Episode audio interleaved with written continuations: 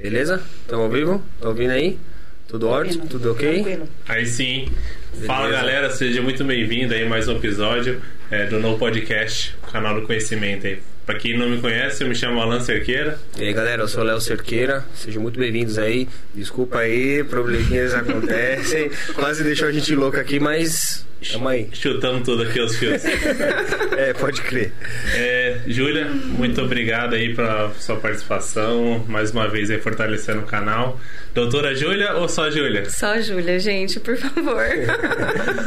Se. Prazer. Meu nome é Júlia Marins, eu sou advogada trabalhista, me formei em 2015, tô fazendo aí... Eu sou advogada, né, gente? Não sei contar. Toda vez que alguém me pergunta, mas quantos anos você é advogada? Eu Não sei, eu sei, sete, mais ou menos. Mas tô aí na área trabalhista, contratual, empresarial. Tenho pós-graduação pela GV em Direito Empresarial e no Damásio por Direito do Trabalho. Mais focado em empresa, contrato, mas a gente adora reclamante, né, gente? Quem não gosta? Então, é basicamente isso, profissionalmente, né?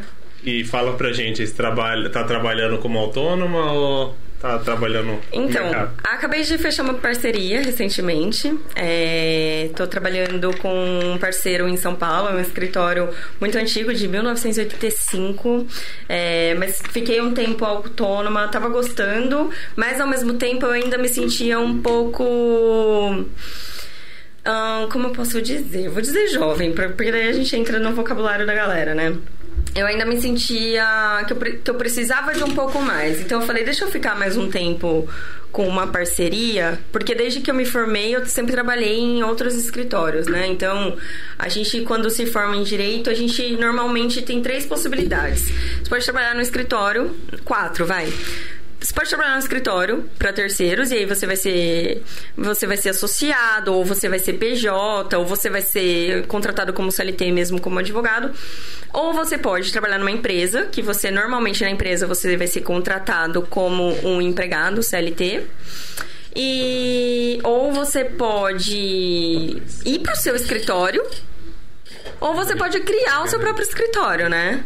Então, eu a princípio, como eu ainda, logo que eu me formei, eu me sentia inexperiente, eu falei, bom, aqui é aqui que eu vou ficar. Então, fiquei trabalhando em um escritório por uns três anos e meio, que eu amava, gostava muito de trabalhar lá, onde eu aprendi muita coisa. É, que foi logo que eu me formei. Antes disso, eu estagiava no escritório na Paulista, então já fui formando ali um, um conhecimento que os advogados lá me ajudavam muito, me ensinavam muita coisa. Aí eu fui para esse outro escritório, fiquei três anos e meio, depois eu fui para um outro escritório e fiquei mais dois anos, que é onde eu foquei totalmente a minha, o meu conhecimento no consultivo, que é ajudar pequenos empresários a como lidar com os seus problemas trabalhistas diários. Então, assim, é um trabalho de suporte tanto para o empresário quanto para RH. O empresário, às vezes, ele abre uma empresa, o sonho dele, obviamente, é ganhar dinheiro, é fazer a função social dele de como empresa. E ele não tem muito uma ideia, né? Pra, tipo, na visão do brasileiro, como a CLT é uma lei muito protetiva, então, na visão do brasileiro é assim: ah, ser empresário, você vai ter problema trabalhista. Então todo mundo já abre uma empresa com aquele medo de tipo, o que, que eu vou ter de BO com trabalhista? E, tipo, e pensa todo mundo assim: ah, é um bando de gente que, tipo, só quer ganhar dinheiro e não, não quer trabalhar muito, né? Então, essa é a visão do empresário. Então, nesses dois anos, eu foquei muito nisso. Em como auxiliar essas pessoas que têm pequenas empresas, pequenos negócios, como gerir o ambiente corporativo, ou industrial, o ambiente de trabalho mesmo, dentro da lei fazendo o que pode e dentro do, do caixa que a empresa tem, né? Aí foi isso. Aí eu decidi que eu precisava ter novos planos. Recentemente, há uns. Faz, tô fazendo dois, três meses agora. Eu decidi que eu falei assim: não, vou trilhar solo. Fiquei dois meses nisso e tal. Aí apareceu essa parceria recentemente. Ficou Então eu falei, calma, dois Ah, meses, dois meses. dois meses. E aí, quando apareceu essa parceria, eu falei assim, tá, acho que vai ser legal, porque assim, essa parceria me dá muita liberdade em continuar consolo em continuar fazendo aquilo que eu já, já tinha em mente de fazer, que eu já tô com 28 anos, e continuo, eu consigo continuar tendo a minha liberdade e consigo aprender com o escritório, que tem muita experiência e que vai me agregar muito conhecimento, muito valor. É, a parte de clientes já tá todo formado, estruturado, diferente do que eu vinha enfrentando nesses dois meses, né? Então hoje, hoje eu tô trabalhando assim, com parceria, com de coisa. Tem outras áreas que eu gosto, por exemplo, é, gosto muito de fazer contrato. Então as pessoas me pedem, ai, Júlia, eu preciso de um contrato simples, assim, ok. Não sou especialista em contrato, então o que eu faço? Dependendo do contrato, é claro que eu tive isso na faculdade, eu consigo fazer e tudo mais. Se é um contrato um pouco mais específico, é mais detalhado, aí eu passo para um colega e a gente faz parceria, como todas as áreas, né? Ah, vou te passar essa, essa causa ou esse contrato, a gente faz uma parceria e tudo bem. Ou se não é tão complexo assim, eu só tiro minhas dúvidas jurídicas, legais ali e, e dá para fazer. É, não sou de me arriscar de, ai, ah, Júlia, às, às, vezes as, as, pessoas falam assim pra mim, sem se arriscar e vambora e tal. Não, eu acho que assim, o direito tem que ser levado muito a sério. É, é assim, o pessoal fala muito de medicina, né? Você tá com a vida de uma pessoa ali. Pra mim, o advogado também, porque às vezes, tipo, eu posso prejudicar toda a vida financeira daquela pessoa e que é coisa que ela investiu por muitos anos e aquele dinheiro pra ela pode acabar com a vida dela, né? Tipo, e, se e eu tem, exato, gerar tem um impacto na, na saúde dela, impacto na, na vida, pessoal, da família. profissional, do... familiar, de, o dinheiro, já, ai, o dinheiro é pouca coisa. Não, então assim, o advogado, ele tem uma função muito importante na sociedade, ele tem que ter esse, esse conhecimento. Então, assim, eu não me arrisco em fazer algo que eu não sei. Por exemplo, direito de família. Gosto também. Não é minha especialidade. Então, o que eu faço? Coisa simples, assim, beleza, vamos lá, legal, né? Dá pra fazer. Mas eu não me atrevo a fazer o que eu não sei, assim. E às vezes eu até vejo umas coisas na internet, ah, tipo, você se arrisca quando você sai da sua zona de conforto. Muito legal, tem que fazer isso sempre. Mas sem arriscar a vida das pessoas. Então, ó, às vezes as pessoas me procuram, às vezes até pensam que é um pouco de má vontade. Ah, Julia, vê isso pra mim? Então, eu não vou conseguir te ajudar nisso. Ó, tenho tal pessoa pra te indicar, mas nem sempre eu tenho um colega especialista. Então, às vezes eu não consigo ajudar nem indicar. Mas tento me virar como posso e quando não posso, infelizmente. Sim. É, vamos falar sobre contratos, né? Você até uhum. comentou aí contrato. É, até onde o contrato ele é válido legalmente? Eu posso tipo abrir um Word, escrever algumas coisas. Vou dar um exemplo mais prático. Quero fazer um aplicativo para algum cliente.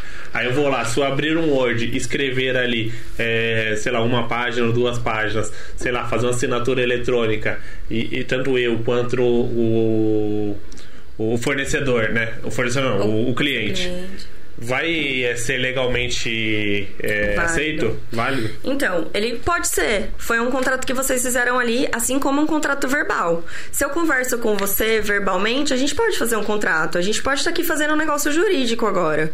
E a gente vai ter esse vídeo registrado. Ou às vezes não tem nada registrado. Às vezes o cliente chega para mim e fala assim: não, mas eu combinei, eu contratei assim, assim, assado. Eu fui na boa fé, eu fui ali na parceria, foi de homem para homem. Muita gente fala isso, né? Uhum. Foi de homem para homem Como que ele não tá respeitando a palavra dele? Então.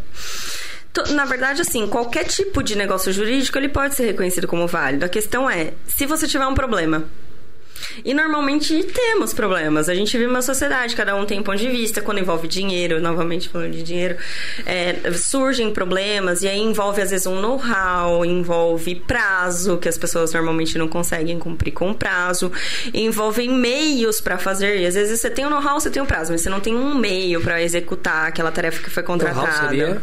O know-how seria você know ter o, o, seu conhecimento. Então, assim, quando eu tô aqui falando juridicamente, eu tô falando do meu trabalho, mas eu tô dando o meu know-how.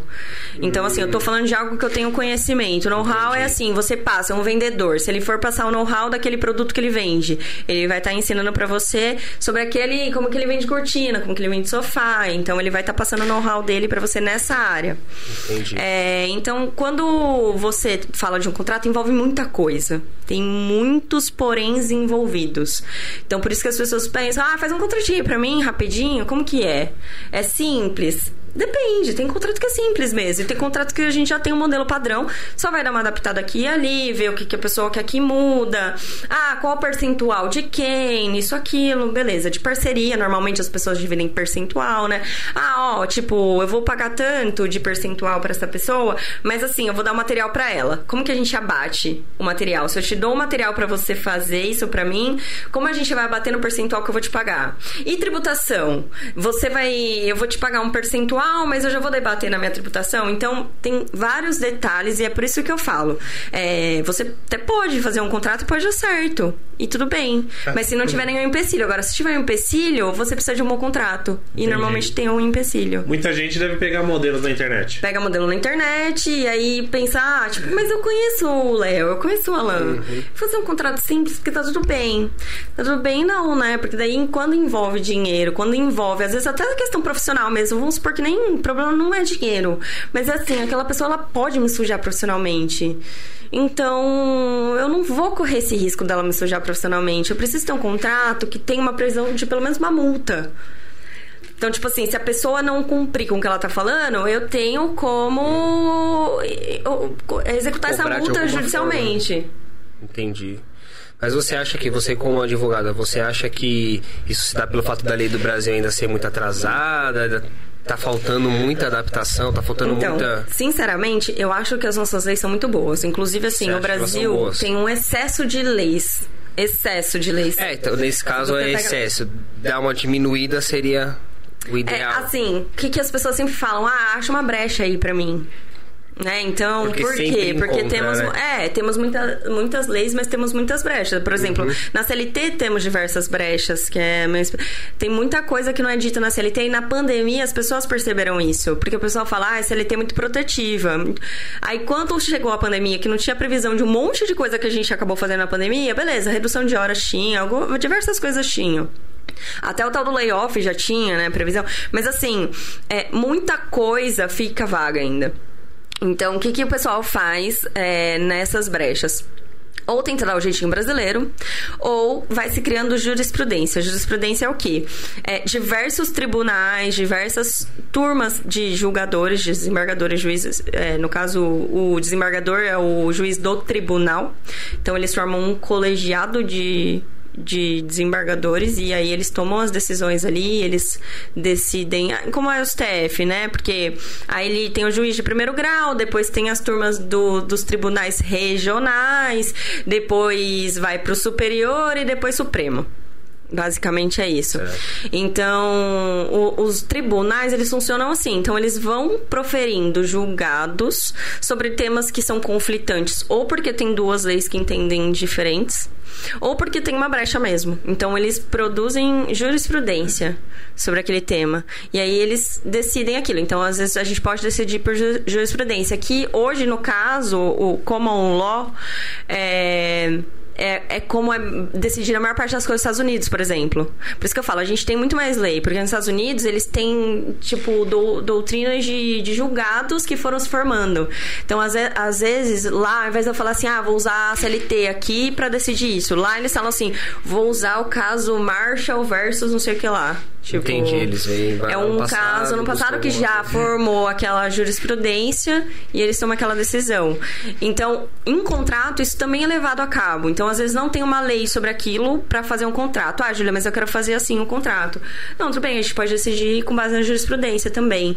Então, isso dá para se levar a conta para um, pra um contrato. Mas, assim, gente, é claro, se for um valor pequeno, você não vai gastar para um advogado ali as horas do advogado, de fazer um contrato. Mas, assim, sabe que está exposto a risco. Sim. E mesmo tendo um bom advogado que faça uma redação no contrato para você, você ainda está suscetível a ter um problema. A questão é, vai ser mais fácil você executar isso judicialmente. Entendi. E sobre contrato PJ? Né? Ah, vou resolver trabalhar como PJ. É, quem que tem que fazer o contrato? Né? Quem é o contratante ou o contratado? Normalmente, a empresa que está contratando o prestador, ela já tem um padrão de contrato. Porque a empresa, ela é maior, ela deve ter um jurídico. Normalmente é assim que acontece. Eu ainda, na, no meu, na minha vivência, na minha prática, ainda não vi um prestador que falou assim, ó, oh, esse aqui é meu contrato. Tem que ser um cara Cara, rico. É, tem que ser um cara isso daí, né? Pra chegar e falar assim, ó, esse aqui é meu contrato, se você quiser me contratar, é isso aqui. Eu acho que, assim, contratos grandes com certeza tem isso, de gente que é muito grande, que chega e fala, e a empresa tem que submeter aquilo, claro. Hoje tá muito em alta contrato de influencer, né? Tipo, que o pessoal tá chamando Sim. de direito digital. Eu até tava vendo bastante coisa sobre isso, que eu falei, nossa, é uma área muito promissora. Então, se você, de repente, vai chamar um influencer pra vir aqui, mas vocês, vão crescer muito rápido, vocês vão chamar um influencer para vir aqui. Aí, de repente, ele vai fazer uma propaganda, talvez vocês até fiquem vinculados a um contrato dele, de como ele vai fazer aquela propaganda. E, e o influencer, ele faz muito. Eles colocam até. É obrigatório por lei, né? Colocar hashtag publi. Ah, quando é publicidade. Se ele faz uma publicidade e ele não coloca que é publicidade, eu já vi diversas pessoas que fizeram esqueceram tem que apagar na hora. E aquilo pode ter condenação de multa. O CONAR. CONAR, gente? CONAR não é minha área, mas acho que é. Não. Bom, se eu estiver falando besteira, desconsidera, gente. é, o órgão regulador de consumidor. Enfim, com. Manda aí nos comentários, eu não lembro agora. Que é consumidor na minha área. souber, É, comenta vamos lá, que é consumidor na minha. Mas assim, é proibido que a pessoa faça uma publicidade sem ela deixar claro pro consumidor que aquilo é uma publicidade. Vamos supor, quando vocês veem alguém fazendo uma propaganda na internet, se é alguém que vocês gostam, vocês vão confiar, né? Vocês vão dar uma credibilidade. Sim. Se é uma pessoa que vocês falam, não, essa pessoa sabe o que ela tá falando. Então vocês já automaticamente dão credibilidade dela simplesmente estar fazendo aquela publicidade. Por isso é proibido ela fazer sem colocar o hashtag publi, que ela tá deixando claro que aquilo é uma publicidade. Ou seja, é, por mais que você goste daquela pessoa, tá claro ali que ela tá sendo paga pra fazer aquilo. Então você, como consumidor, tem o direito de saber que aquilo ela tá ganhando em troca. Tá ganhando. Então, é, aí, em questão de consumidor é obrigatório, até pelo CDC, que é o Código de Defesa do Consumidor, é obrigatório que isso fique explícito quando é uma publicidade. Então, isso tá crescendo muito no digital, né? Você vê muito isso? O pessoal segue na- nas redes sociais? Eu nunca reparei. Começa, vocês comecem a reparar agora, é obrigatório. E se houver algum tipo de publicidade sem. Pode ver que famoso, quando tá falando de algum produto e eles não estão fazendo publicidade, eles deixam claro, gente, não- isso não é publicidade, eu gosto mesmo dessa marca, eles falam. Aham, eles mesmo. Isso não é propaganda. Tem- eles deixam claro. Ou se aparece alguma coisa pra famoso, eles tentam esconder na TV, às vezes tentam esconder porque não tá sendo pago pra aquilo. E não, a gente pensa, ah, é só porque não tá sendo pago. Não, é porque é proibido mesmo. entendi. então isso no digital tá crescendo. O influencer hoje tem uma posição muito forte e contratos, assim, pra essa área de, de influenciador, de parte de é, gente que faz é, curso online, né? Tá crescendo muito. É uma área de contratos que tá bem É, grande. então, inclusive no YouTube tem uma parada lá que você, quando vai soltar vídeo, você consegue pôr, tipo, contém promoção paga. Aí antes de iniciar o vídeo, mesmo, tipo, né, não é a propaganda que a gente consegue pular. A gente vai e faz uma propaganda. Tipo, geralmente, ah, a empresa me contrata, ó, você vai falar da minha empresa assim, assim, assim. Aí, então, por isso que tem lá agora, é obrigatório colocar, então. Eu pensei que era, tipo, sei lá, só para o consumidor saber, mas tudo tem se- sem, tipo, uma lei, alguma coisa por trás, né? Você acha que o brasileiro ele só segue, tipo, as, só faz as coisas certas porque existe lei? Ou você acha que, que tem muito dessa, Sinceramente, dessa não, dúvida, eu né? acho assim, ó, o brasileiro tenta achar um jeitinho pra tudo, mas eu acho que o ser humano em si, ele faz as coisas porque, Porque existe, existe algo lei, o que ser obrigue. humano, a humanidade em Eu geral, acho né? que isso no geral, assim, é claro que a cultura influencia quando você vai pra países mega desenvolvidos, o índice de criminalidade, o índice de Uhum. é muito menor do que a gente vê aqui no Brasil. Claro, isso todo mundo sabe, mas assim, eu acho que o ser humano em si, ele é pautado por regulamento. Eu acho que quando a gente começa a usar direito, a gente tem uns livros ali que são no primeiro ano de política social, de políticas de- do Estado, enfim. E a gente lê algumas coisas tipo Locke, alguns escritores assim, que eles falam isso. O, o ser humano ele só consegue viver em sociedade se ele tiver esse comando, esse regulamento. Enfim, tem várias. Agora eu ia viajar, mas é isso. Não, mas assim, que nem você falou, ah, acha uma brecha na lei. E é exatamente isso. Aí, ah, acharam uma brecha na lei. Aí daqui a pouco vão lá, ah, agora vou fazer uma lei que resolve essa brecha. Para as pessoas não quererem burlar, não é? Sim. Lei, acho que todas as leis, né? igual diria um amigo meu, né? Todas as leis só existem porque alguém tentou fazer algo diferente, burlar, né? É. Ah, é isso, e quando não tem, aí passa a surgir uma brecha, às vezes por muito tempo consegue. As pessoas conseguem usar a brecha, né? Muitos Isso. advogados usam essa brecha. Aí depois já vem ou vira jurisprudência, e depois é escrita uma nova lei sobre aquilo, e aí deixa de ser uma brecha. É exatamente isso. É isso aí. É, o Pix, né? Falando um pouco sobre o Pix. É, o pessoal tá usando pra tudo, né? Então, por exemplo, ah, vou fazer uma corrida de Uber, em vez de eu pagar em dinheiro, eu posso pagar passar o Pix. Né? Eu posso receber o meu salário usando o Pix? Sim, é possível. Inclusive, já estou orientando os clientes que querem fazer dessa forma, já coloca no contrato ou no próprio regimento interno da empresa. É possível. A única coisa que eu, eu oriento é assim: atenta para um termo de aceite assinadinho lá que a pessoa quer receber por Pix. Veja se para você é válido. Hoje um cliente meu falou assim para mim: Ah, Julia, para mim não é válido, porque quando eu vou no banco fazer os pagamentos, eu já tenho um sistema automático do banco que é muito mais fácil fazer para aquelas contas que estão cadastradas. Se as pessoas começarem a me pedir Pix, eu vou ter um trabalho enorme de tipo ficar digitando todo mês. E assim, é uma, pensando numa indústria de 30, 40 pessoas, tipo, se todo mundo começar a pedir, ele falou, por enquanto, o meu financeiro sou eu. Eu, empresário, dono da empresa, então pra ele não compensava, então a gente deixa fora. Mas para as empresas que querem passar a fazer, é possível, sim. E tá totalmente dentro da lei? Totalmente. É, aí. o- Tributação, Tri- normal? a tributação é normal, o valor vai cair na conta, salvo o comprovante do Pix. E o, o mais importante mesmo é o termo de aceite da pessoa orienta, pedindo que aquele Pix é de XYZ pessoa se não for dela. Mas é possível.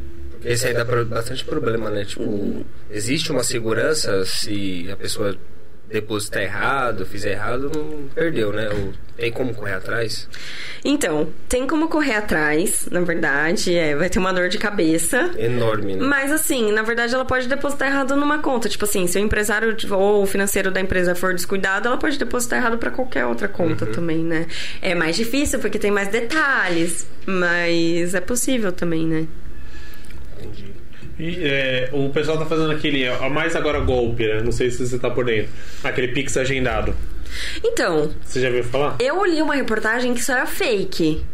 Eu li uma reportagem Ah, que é? isso ainda não tinha sido autorizado pelo Bacen, que é o Banco Central. Sim, sim, sim. E que essa reportagem que tava rolando, essa notícia que tava rolando do Pix agendado era fake. E que assim, ainda não é possível fazer Pix agendado. E que quando lançaram isso, eu até tentei no meu aplicativo fazer um Pix agendado e ele não me autorizou. Entendi. Ou seja, tipo, quando começaram a falar sobre isso, eu tomei um susto. Eu falei, nossa, gente, será que isso é possível? Porque é um, um gol- novo, um novo golpe muito ali, eu cairia. Também. Eu cairia. Os usados. É, Ah, fiz você um pix recebeu, agendado pra você e tal, tá errado, me devolve. você recebeu um push, ah, 250. É, devolver. Deixa eu me livrar logo disso, né? Ficar com dinheiro que não é meu. Talvez eu cairia. Mas quando eu- aí eu li uma outra reportagem vendo até o meu irmão, que é da área de TI, ele falou assim: Júlia, ainda não existe Pix agendado pelo Bacen, essa notícia é fake. Aí eu dei uma pesquisada e vi que é fake, mas é uma coisa que tem que ficar atento mesmo, né? Se isso for possível. Sim, sim. Porque o pessoal é criativo, né, pra dar golpe. Nossa, né? Meu demais. Deus do céu, é tanto golpe, mano. É por isso que a gente precisa de muita lei, né? Não adianta.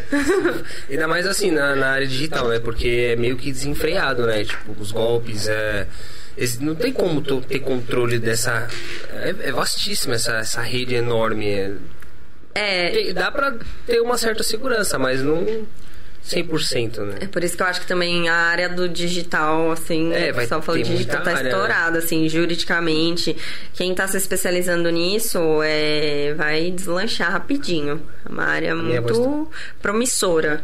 Pra todo mundo, né? Se pra todo mundo é, por que pro advogado também não seria? E de repente, o que o pessoal do digital vê é uma diminuição nesse momento de processos. Então, tipo assim, no digital tem uma ideia de que você pode resolver tudo administrativamente. Você pode notificar a parte contrária, é uma forma mais rápida, sabe? De você resolver os problemas. Ah, a pessoa tá me plagiando, por exemplo. Sim. Como que resolve isso? Então, os advogados especialistas do direito digital estão focando muito nisso, em como resolver um problema de plágio, como resolver problema de esses contratos de influencer, aquele pessoal de tráfego, né? E, e tá, tá estourando essa área. É, Legal. Tá tudo certo? Tá com Quantas problema. pessoas tem ao vivo aí? 30. 30 pessoas? Pessoas, aí, galera, obrigado, hein, meu. Eu tô com um probleminha no meu áudio aqui. Tô tentando resolver aqui. Já, já deixa eu curtir Você aí. conseguiu diminuir aí? Diminuiu no, no, no... Tudo Diminuiu um certo? pouco, tá dando muito eco. É isso? pouquinho. Mas diminuiu? Tô falando muito alto, tá bom Ai, assim? gente, é... Os áudios dos outros microfones tá legal? Certo. é bem o que eu chutei. Agora eu chu- bati aqui, imagina um negócio, deve ter nada. Não, acho que é porque o meu, o meu tá Quer muito comentar? alto. Tem comentário legal aí? Faz o Vai, ó, comentário. galera, vai fazer um comentário aí, porque aí a gente vai parando de tempo em tempo pra ir lendo, beleza? Tem algum comentário maneiro aí? Manda Não, aí. tem um que é do palhaço, como sempre, né? Ah, Esse eu vou só ler porque É. eu quebrei um espelho ontem, fiquei com medo dos sete anos de azar. Liguei pro meu advogado, ele falou que consegue reduzir para quatro anos. Por isso que eu amo meu advogado. Tá. Ai, gente, esse advogado é bom. Mas dava pra dividir pra três e meio, metadinha, vai. Aí, ó, viu? Ó, tem a Vanessa também. Boa noite. No caso de quebra de Boa noite. contrato, caso não esteja explícito, existe um prazo de pagamento da multa? Com certeza. Um, um bom contrato bem elaborado vai ter um prazo para pagamento da multa. Não vai ter, porque assim, normalmente o que a gente faz num contrato? A gente vê um percentual do valor total daquele, daquele contrato. Então pode ser 10%, ou tem gente que não faz percentual. Às vezes põe lá 50 mil de multa no caso de inadimplemento do contrato. E aí, normalmente, se prevê um prazo, sim. É, se não houver, é uma cláusula que a gente pode chamar ou em branco, algo assim. E aí, infelizmente, vai ter que buscar o judiciário para executar. Porque acho que se ela tiver meio em branco, a pessoa. Do, a pessoa que você contratou não vai te pagar assim, de mão beijada. Bacana. Você- Você é o tipo de advogado que fica, tipo, encontrando problema em todos os estabelecimentos, tudo que você passa pra tentar processar ou não? Porque tem advogado que só faz isso, né? Não, então, não, eu acho que não, na verdade. Porque assim, eu sou o tipo de pessoa que às vezes já, já até teve lugar que eu trabalhei que eu fui chamada atenção por causa disso. Eu sou muito pacífica. E as pessoas, não, Julia, mas tem que problematizar, não, você tem que brigar. Eu trabalhei no escritório de uma mulher que ela falava assim: não, você tem que bater na mesa de audiência, gritar com o juiz, gritar com o advogado da parte contrária, meu, se posiciona. Não, gente, tipo assim, se eu puder resolver amigavelmente, eu vou resolver. O advogado da parte contrária não é meu inimigo. Ele tá advogando pra parte contrária, a gente é colega. Se eu conseguir ali no coleguismo conversar com ele, chegar num valor legal pras duas partes, é a melhor coisa do mundo. É claro que se não for possível, a gente vai guerrar juridicamente. Né, mas é aquele, aquela guerreada jurídica bonita ali, legal, dentro dos limites da lei. Não precisa sair brigando com todo mundo. E em estabelecimento de jeito nenhum, se eu puder evitar, eu corro. Aí tem gente que fala pra mim, nossa, mas também muito tranquila você. Não, gente, é porque o nosso dia a dia do advogado já é muito estressante. Então, tipo, se eu puder fugir, eu acho que eu sou essa pessoa. Você tá ali só pra comer, só quer só comer É, e ir embora é. pra dormir, né? Quer fazer outra pergunta? Então, tem uma aqui que é uma brincadeirinha também, e depois tem outra. De quem, né? Do palhaço mala de novo, é? Não, é da Márcia. Meu cunhado não me parabenizou ontem. Posso processar? É cunhado, né? Já começa É, com. Obrigado. É, quer ver? Ó, Jeremias. Acho que Jere- sobre o negócio do Pix. Hum. Né? Ele falou: é possível sim, mas não notifica a pessoa que vai receber. Ah, é possível então fazer o agendado.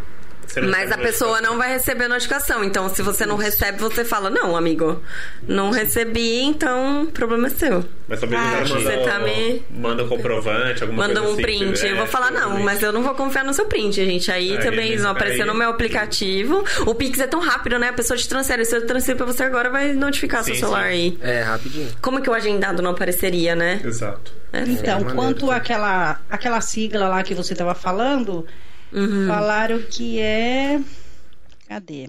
Quem me ajudou? Perdeu. Quem? Quem me Ai, ajudou? eu perdi. Peraí. Eu já acho, gente. Vai falando aí que eu já acho. falando aí. Tá, a gente já fala. Fala sobre, um pouco sobre home office. Né? Home O home office mudou muita coisa, né? Vocês ainda estão trabalhando? Eu, eu, Eu nunca fiquei, né? Porque eu É, trabalho. você, né? Eu trabalho Correria. É, Você- feira e prestação de serviço não tem como, né? Tipo, é na rua mesmo. Ai, gente, a casa nova que eu mudei tem uma feira na rua da esquina. É o melhor dos mundos, porque não é nem na minha rua, que o povo fala que é, às vezes atrapalha, Feira sai na de rua ser um na rua é ruim. Eu- eu- Mas é na, na esquina de casa, assim, ó, é perfeito. De sexta-feira eu vou lá, pego tudo fresco. É, é, mas é mesmo. Eu falo, eu vejo porque, tipo assim, eu trabalho na feira, mas eu fico imaginando os vizinhos. Tipo, tem gente que não usa o carro, tipo, de sábado, domingo, tem que programar a vida já. Tipo, se precisar do carro, não tem aquele Esquece. carro, entendeu? Não, é tanta gente que entra na minha rua contramão, porque São Caetano não coloca uma placa no início da minha rua. Aí o pessoal entra, quer dizer, Aí depois tem que voltar. depois tem que fazer a volta. Voltar é. Bom, é então, terrível. sobre home office. É, quem está trabalhando em home office, o que deve ter em mente? E, e as empresas também, né? Claro. É, fazer uma previsão no contrato, então tem que ter um aditivo contratual com a previsão de que a partir de X data tem que ter o aceite da pessoa, é claro tem que que tem que ter- aditivo salarial? não, tem que ter um aditivo no contrato. Um salarial Ah, não. tá. O que tem Entendi. que ter de aditivo no salário, pra quem ainda não era, é assim: pagar a conta telefônica, pagar a internet. As empresas não estão fazendo isso, né? Então, mas assim, vamos pensar numa empresa que queira estar estruturada, ela precisa promover isso. Fornecer uma cadeira ergonômica, fornecer uma boa mesa, é, um, o Boas notebook vai ter que fornecer normalmente, né? Não, se, se a pessoa tiver, tudo bem, quer usar, eu não oriento. E o que, que eu sempre oriento? Um bom sistema que faça um acompanhamento da execução de trabalho com a pessoa. Porque em casa, quem não é muito disciplinado, quem não é muito organizado, não vai conseguir acompanhar aquela rotina de acordar, avisar os familiares que ela tem que começar a trabalhar aquela hora, tomar café dela e ela tem que entrar num, num ambiente que ela tenha tranquilidade. Filho pequeno, às E vezes. Filho pequeno, cachorro. Gente, eu tenho gato, minha gata me atrapalha, eu juro. Eu tenho que fechar a porta, porque às vezes ela tá carente, ela quer brincar. Ela fica mordendo meu calcanhar, ela sobe na minha mesa, eu tô digitando, ela fica mordendo meu braço. Então, assim, a pessoa precisa se disciplinar, se autodisciplinar, colocar limite dentro da casa dela e até aquilo. Então, por isso que eu falo, gente, para os meus clientes que são empregadores, eu falo, coloca um bom sistema que monitore ali, tipo, ah, tá quantos segundos já parada? E que faz aquela perguntinha ali, está ainda trabalhando? Que- Eu esqueci o nome desse sistema. eu esque- Deve ter vários. né? É, tem vários, mas esse que acompanha se a pessoa tá. Acompanha os sites também, porque em casa, né? É claro que se a pessoa quiser fazer outra coisa, ela vai arrumar outra coisa pra fazer, vai arrumar um jeito de burlar isso, mas arrume, arrume formas pra controlar. Outra coisa, aqui a gente tá pensando em monitorar se o trabalho vai ser entregue, né? Mas também arrume formas de monitorar que aquela, pessoa não vai se exceder muito. Porque depois o que pode acontecer também, se a pessoa gosta muito, se é muito workaholic, a pessoa pode até se exceder, ficar com problema psicológico, porque em casa, se deixar você acorda, já põe o notebook no colo, já começa a trabalhar, faz uma pausa de 5 minutos para almoço, come rapidão, e já volta e não tem hora, vai, vai parar na hora que for dormir. Dependendo da rotina de trabalho, então atenção para as equipes se essas equipes estão é, preenchidas de uma forma ok, porque muitas vezes a empresa fala: ah, não, estão dando conta, não preciso contratar mais ninguém. Só que as pessoas trabalham 10, 12 horas por dia, todo Sim. dia, né? Então, atenção para isso, é, atenção para sistema que monitore, façam uns, uns aditivos contratuais, deem orientações de ergonomia. Então, não é só a cadeira. Então, tipo assim, umas coisas que eu coloco nos meus aditivos, tipo, cláusulas específicas para as pessoas de que elas foram treinadas e orientadas de parar, fazer um alongamento de como se posicionar, tipo, a coluna, de como se alongar, ergonomia mesmo. Então, E a empresa vai lá, pega um, um cursinho, né? Alguma coisa de meia hora, né? é. Vai lá, passa. No final fala pra pessoa que Assim, é, é, resolveu, né? Que pa- participou. E aí isso já comprova como, como lei. É, então, na verdade. Comprova que a pessoa fez o curso, o que ela curso de sabia. ergonomia, Exato. isso. E o que, que eu acho também legal? Deixar uma empresa de medicina e segurança do trabalho à disposição daquelas pessoas. Então, assim, ó, essa, essa empresa que se você estiver se sentindo psicologicamente um pouco afetado, você tem essa empresa aqui que você pode ligar. Ou se você não estiver se sentindo bem, porque no trabalho você não está se sentindo bem, se a empresa é grande, tem uma enfermaria, né? Dentro da própria indústria, sempre tem. E aí você vai até lá, você é ou medicado, você é acompanhado por um médico do trabalho. Mas se é uma empresa pequena, dificilmente vai ter isso. A pessoa sai de lá e vai no PS.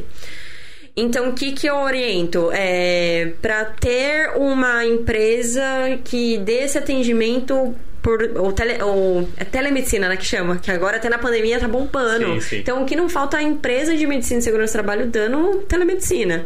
Então, vem, vejam com uma empresa que forneça esse tipo de serviço, vale muito a pena. Bacana. Muito bom. Pergunta? Não. É, é, sobre banco de horas. É... Adoro. Adoro o quê? Fazer banco de horas ou fala sobre? Fala um Eu pouquinho gosto de sobre. fazer. Você gosta de fazer banco de horas? Então, por que, que eu gosto de fazer banco de horas? Porque muita gente ou me reclama que assim, o pessoal tá chegando muito atrasado. Júlia, todo dia o peão chega atrasado, todo dia eu eu tenho que dar bronca, todo dia isso, aquilo. E às vezes o empregador não quer ficar divertindo, né? Ah, eu vou ter que dar outra advertência, não sei o que lá, meu baby. E aí chega na, às 17, o cara quer ir embora. O cara quer ir embora, aí no dia seguinte ele não quer chegar mais cedo. Como que eu vou compensar isso? Como que eu vou fazer aquilo? Bibibi. Então, assim, porque eu gosto do banco de horas para isso, ou um sistema de compensação. Eu já vou explicar a diferença. É, e também pra gente conseguir conciliar aí feriado, emenda de feriado, claro, né? Quando tiver um feriado, uma emenda, dá pra compensar. O banco de horas é muito legal porque antes da reforma não era possível fazer um acordo de, de banco de horas sem o sindicato. Hoje é possível. Então isso é muito legal. Então o banco de horas é bom tanto para esses casos de empresas que têm muito atrasos recorrentes e você não precisa ficar sempre aplicando advertência, você vai compensando assim diariamente quanto para as empresas que têm problema de muita alta demanda em X período.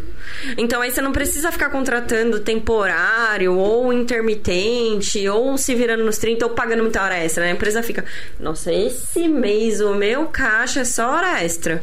Hora extra é muito cara. Tem, normalmente é 50%, tem convenção coletiva que é 60%. Se é final de semana é 100%, domingo 100%. Então o banco de horas ele é muito prático nisso. Eu acho Eu, interessantíssimo. tam- eu também gostava bastante, né? É, é, eu acho que é obrigatório, depois de X, X tempo, pagar né, o descontado funcionário, né? Depois de três meses ou quatro meses.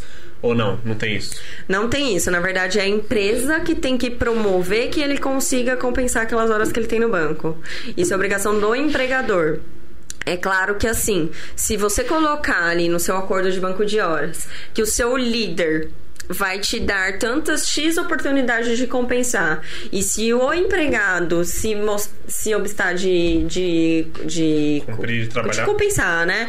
É, aí, nesse caso, o que eu oriento é assim: primeiro, uma advertência, ó, você, você foi te dada essa oportunidade de você compensar e você. Porque às vezes o cara tá fazendo aquilo pra receber as horas, Sim, né? sim. Muita gente faz Muita isso. gente né? fala, não, não vou compensar, eu quero receber. Quero receber, tipo, quero você dinheiro, Não tá ligando, é. Então, adverte e aí é controversa essa questão de poder descontar, porque é uma hora que ele trabalhou e é extra, mas é Não, mas se possível ele não prever. trabalhou? Ah, se ele não, por trabalhou, exemplo, se ele- ele os chega- atrasos, tá Isso, dizendo. exato. É, na empresa que eu trabalhava, acho que era de três em três meses. Uhum. Aí era bom porque eu tinha liberdade para chegar um pouco mais tarde, sair um pouco mais cedo. Ah, esse dia eu não, não tô muito legal, Uhum. vou sair mais cedo. E aí eu vou controlando, né? Cada funcionário controla as suas horas. Só que chegava depois dos três meses, eu posso estar com muitas horas a mais ou horas Entendi. a menos. né? Se eu tiver com hora a menos, se já tiver no contrato que vai descontar, pode descontar normalmente. Pode. Isso é possível porque eles deixaram bem explícito que você tinha três meses pra compensar e você falhou nesse processo de compensação. O que eu falo é agilizem com o líder superior daquela pessoa pra ele cobrar essa compensação formalmente por e-mail. Ó, você tem mais dois, três dias pra compensar e você pode compensar tipo hoje já. Dá a possibilidade, deixa explícita a possibilidade. Se a pessoa se negar, vai abater, vai ficar negativo. Se tiver isso tudo explícito, show de bola. Entendi. E, o, e é porque assim, o, eu tenho uma, uma dúvida. A empresa ela pode escolher se ela vai trabalhar com banco de horas ou hora extra, certo? Sim. Tipo, a lei ela Ou os dois permite. também. Uhum. Ou os dois. Por que, que uma empresa escolheria pagar hora extra? Que nem você disse que tipo hora extra ainda é caro. Existe um motivo? Existe. É muito boa a pergunta. É, tem empresa que prefere pagar hora extra justamente para motivar. Ou Ah, porque já tá. teve problema na aplicação do banco de horas, de pessoas que não conseguem seguir o padrão, ou porque não tem líderes que consigam fazer essa administração de banco de horas das da, da equipe deles. E, e porque eles veem que isso é legal, que eles preferem pagar as horas. Então, só basta que isso esteja claro de que a- aquelas horas serão pagas, basta que deixar isso claro. E, e eu acho que isso é muito motivacional. É que assim, ao mesmo tempo que as empresas podem ver isso como uma motivação, precisam estar cientes também de que aquela pessoa ela pode chegar no nível de esgotamento, né? Porque a pessoa que tá precisando de dinheiro, ela vai se virar para fazer muita hora extra. E se 24 tem, horas, e né? se tem trabalho, ela vai fazer. ela Mas vai porque ela precisa do dinheiro. Quantos de nós já não fizemos isso? Ah, é. E a gente pensa. E às vezes é acaba não dando certo. Que aí, a- aí a pessoa, tipo, chega num limite que ela para, ela deixa de produzir o que ela produziria se ela tivesse mais. Não, né? e assim, às vezes, às vezes ela pode até continuar produzindo, mas ali, dali seis meses, um ano, vai dar um tilt, vai dar alguma Vai coisa. parar e aí Mas eu acho muito legal. Isso é totalmente uma opção do da diretoria da empresa. é do mercado, né? É a Tipo, diretoria da empresa ou do segmento. Se ela vê, ah, esse pessoal, eles gostam mesmo de receber. Maneiro, muito Uhum, bom. entendi, legal. Bacana. É, Tem, pergunta tem aí? uma pergunta no chat aí, maneira? Achou o, o- É, é, é, é, achei. É CONAR. CONAR, Conselho acertei. Nacio- Ai, Nacional do A- de Autorregulamentação Publicitária. É, acertei. Então, tem umas Aula de- perguntinhas aqui sim. O que, a- o, que você, o que você acha do STF? Nossa, essa pergunta é. Será que eu é, conheço quem sua perguntou isso? Cê, fa- fala- quem que foi? Ah, Ah, nosso Conhece. amigo Franco. né? Sim, sim. É amigo de O vocês. que eu né? acho do STF? A gente vai entrar nessa polêmica? Ah, eu acho maneiro. Eu acho polêmica é, é boa, é né? super válido porque, tipo, alguém que tá na área. Porque eu, dar a minha opinião, eu Você sou. vai tipo, achar é, que é ah, pra mim. politicagem. É, entendeu? Os caras estão Mas sendo você, pagos. Você lá dentro pode ter uma visão diferente da minha. Eu acho que é tudo lá. Tudo. Nossa. Falar que é tudo ladrão, eu não posso, mas tipo assim. Eu acho que tem muita coisa errada lá dentro, que tem que mudar muita coisa e eu não sou. Nossa, eu sou contra um monte de coisa, mas diga a sua Sim. opinião. Não, a minha opinião, eu acredito que assim, ultimamente nós tivemos decisões muito equivocadas do STF, na minha opinião. É, é que, na maioria das vezes, o que, que eles pensam? Vou votar sim, mas eu não sou a única pessoa que vai decidir, né? Tem, tem- outros aqui, é, outras pessoas que podem decidir, então isso não vai ficar só nas minhas costas, então eles votam assim. É, sobre questão de venda de voto, não tem como ninguém afirmar. Isso é uma coisa que tá o Brasil inteiro falando, né? É que todo mundo comprado lá, do que É, não dá acompanha o saber, né? Supremo, não dá Tipo- pra saber. É, eu acho que tem muito equívoco nos julgamentos do STF, assim como tem em todo o sistema judiciário brasileiro. O que eu acho? Salários altíssimos, regalias altíssimas, isso sim é um absurdo. Assim, sobre Uhum. o julgamento, o juízo de valor deles, o entendimento deles, ainda que eu não concorde com diversas decisões que eles já proferiram ultimamente, o que tá, tá muito, né, É, tá aí bombando, tá na rádio. demais. Tá aí no Ultimamente, mainstream tudo que o que eles, eles fazem, fazem. é muito revoltante. É. Porque eles têm um poder muito alto na mão. Eles Porque são. a gente vê que eles estão, tipo, passando a mão na cabeça da galera que, É. tá, que tá fazendo a E festa. acaba lá em dando Brasília, muita liberdade pra muita coisa errada acontecer, né? Isso Então, é exato. fato. Tipo assim, as pessoas falam, meu, o Brasil virou tipo um circo, né? Todo mundo fala, porque politicamente a gente já tava um pouco conformado, né? Há quantos anos o Brasil já fala político não presta? Uhum. E aí a galera acaba se polarizando, vai pra esquerda, outro vai pra direita, e aí acaba tendo um centro ali que nada opina, ok, tudo bem. Então isso politicamente no Brasil acho que já é muito antigo de saber que é um país cheio de corrupção. Aí eu acho que o que indigna as pessoas é isso. É confiar no judiciário e ter um Supremo tão Maleável com essas coisas. né? maleável. Então, que, que seja muito fraco, né? Tome decisões muito conflitantes. Então, acho que isso que mais indigna a população hoje em dia. Mas o que me incomoda, hum, sobretudo, assim, de- das decisões deles, claro, é, são as regalias, que eu acho que são altíssimas. Eu acho que é um Não tem necessidade daquilo ali, né? Pra- pra- por- é, tipo assim, É. a, minha, a minha visão. Uhum. Pelo país que a gente vive, Com tanta gente, tipo, tendo que sobreviver com mil reais no mês. Professor Esses ganhando professor mal. Eles- ganhando eles, mal. são quem formam o nosso país, né? Os E professores. esses caras ganham quanto? 30, 40. Chega, chega a ser. Chega a ter, ter salário de 100 mil, não é isso? Eu tô falando abobrinha. Olha, é se juntar todas as regalias, talvez chegue nisso. Talvez. Porque eles têm, além do salário que é muito alto, eles têm moradia, auxílio terno, auxílio isso, aquilo e comida lá. Eles não gastam com nada, né? Carro. É, então, eles têm muita coisa. Aí, não sei juntando se tudo, chega nisso, mas talvez chegue muito mais perto, disso. disso, né?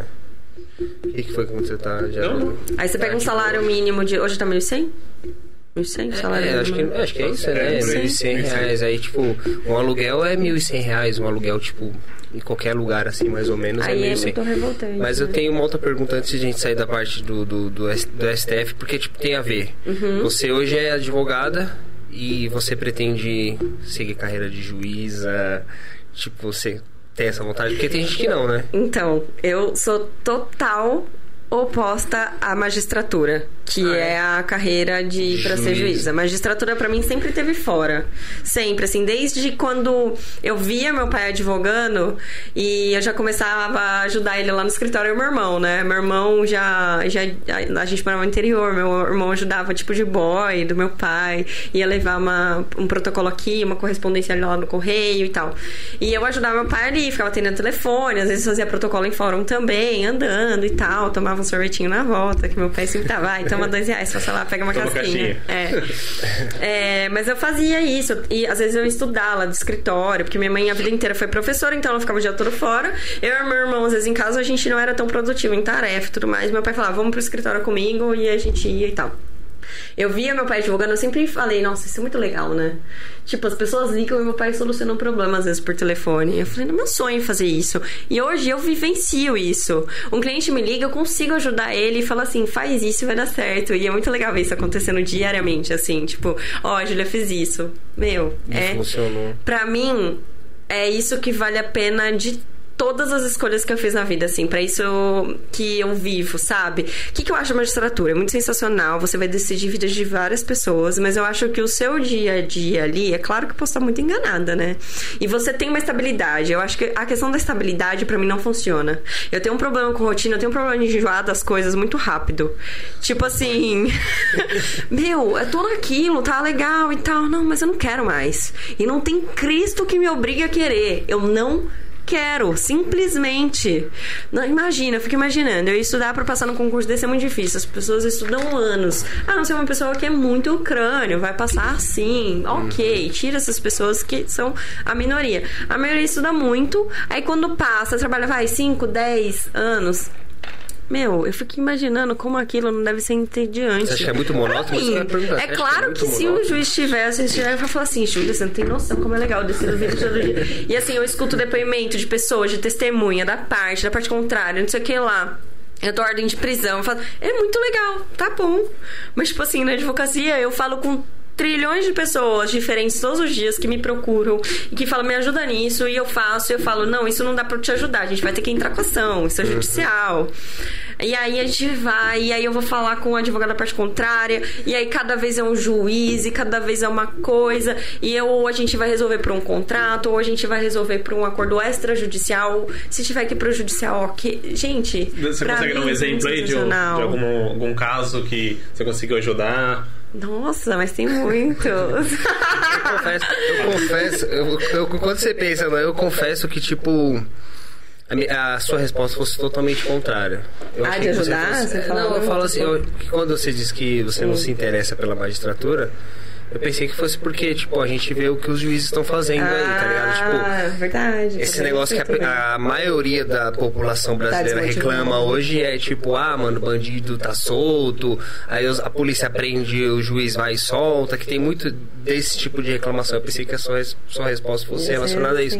Porque eu acho que seria Mas isso, cara. posso te falar, por que não é essa? Porque ainda hoje o advogado é muito mal visto também. Então, assim, a gente sofre muito Ainda com isso, advogado? sabe? É, já várias pessoas falam assim, nossa, meu, você é advogada, né? Eu vou te considerar porque você é minha amiga. Sabe? Porque as pessoas quê? têm uma má visão. Não, porque advogado enrola, porque advogado tem advogado que ganha causa e some com dinheiro. Ah, tá. Você fala por causa dos picaretas. Dos picaretas. Entendi. Tem advogado que, ou que não faça isso, mas que perca um prazo. E assim, o prazo, voltando naquela história inicial, é o dinheiro da vida da pessoa. É. E se ela perder um. Se o advogado perder um prazo, ele pode perder aquela causa, forever. E não adianta a pessoa ir lá pro juiz e falar assim: meu advogado é ruim perder um prazo. É processo. Existe no Brasil um princípio chamado devido processo legal. Ele precisa ser observado. Não dá pra ficar abrindo brecha pra todo mundo, entendeu? Então, assim, o juiz vai falar: sinto muito. Não tem o que fazer. Já era. Perdeu, já é. Tipo, isso é e às vezes, às vezes pode ser um processo simples de 5, 10 mil. Pode. E ainda esse valor pode ser tudo na vida dessa pessoa. É, sim. Mas às vezes é um processo de milhões. Porque às vezes, tipo assim, é um processo que envolve um acidente, que a pessoa perdeu braço, perna, que seja. Ou às vezes Uhum. a pessoa morreu trabalhando, eletrocutado, qualquer coisa, entendeu? Ou no acidente de carro, os caras tal, motorista. Tipo, é, é, é muito complicado. E aí esse processo tá na mão daquele advogado, ou o que acontece muito, na mão de um escritório de advocacia. E às vezes você coloca na mão do escritório de advocacia ou porque você conhece por nome ou porque você conhece aquela pessoa. Mas não necessariamente ela vai cuidar do seu processo. E aí é transferido para terceiros, assim como todas as empresas grandes, né? Então, e acontece erro, gente. Acontece. É ser humano cuidando do seu processo, né? Então é, é complicado, o advogado também é muito mal visto.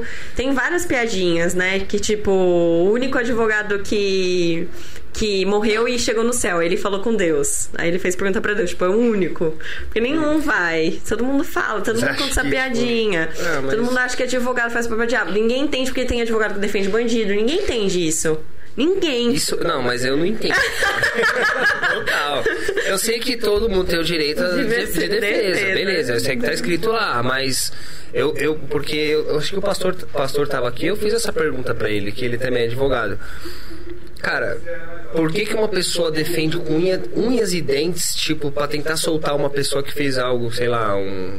Esses é, é, crime hediondo, por exemplo.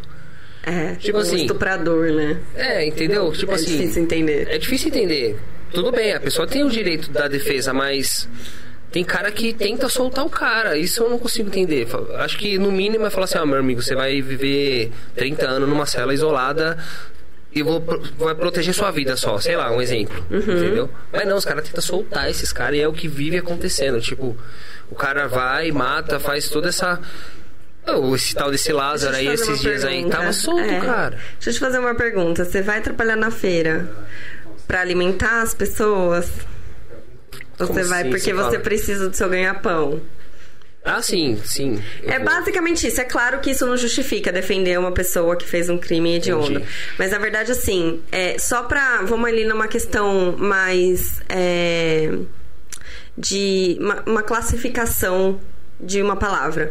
Não é defender. É apresentar um direito de defesa. Ah, tá. Então, assim, Entendi. o que é dado pra uma pessoa que faz um crime horrorendo, que assim, a gente no vocabulário popular, assim, a gente quando não tá advogando, talvez a gente diria, essa pessoa merecia a morte, Pra quem para quem concorda com pena de morte, enfim, falaria dessa pessoa merece. Uhum.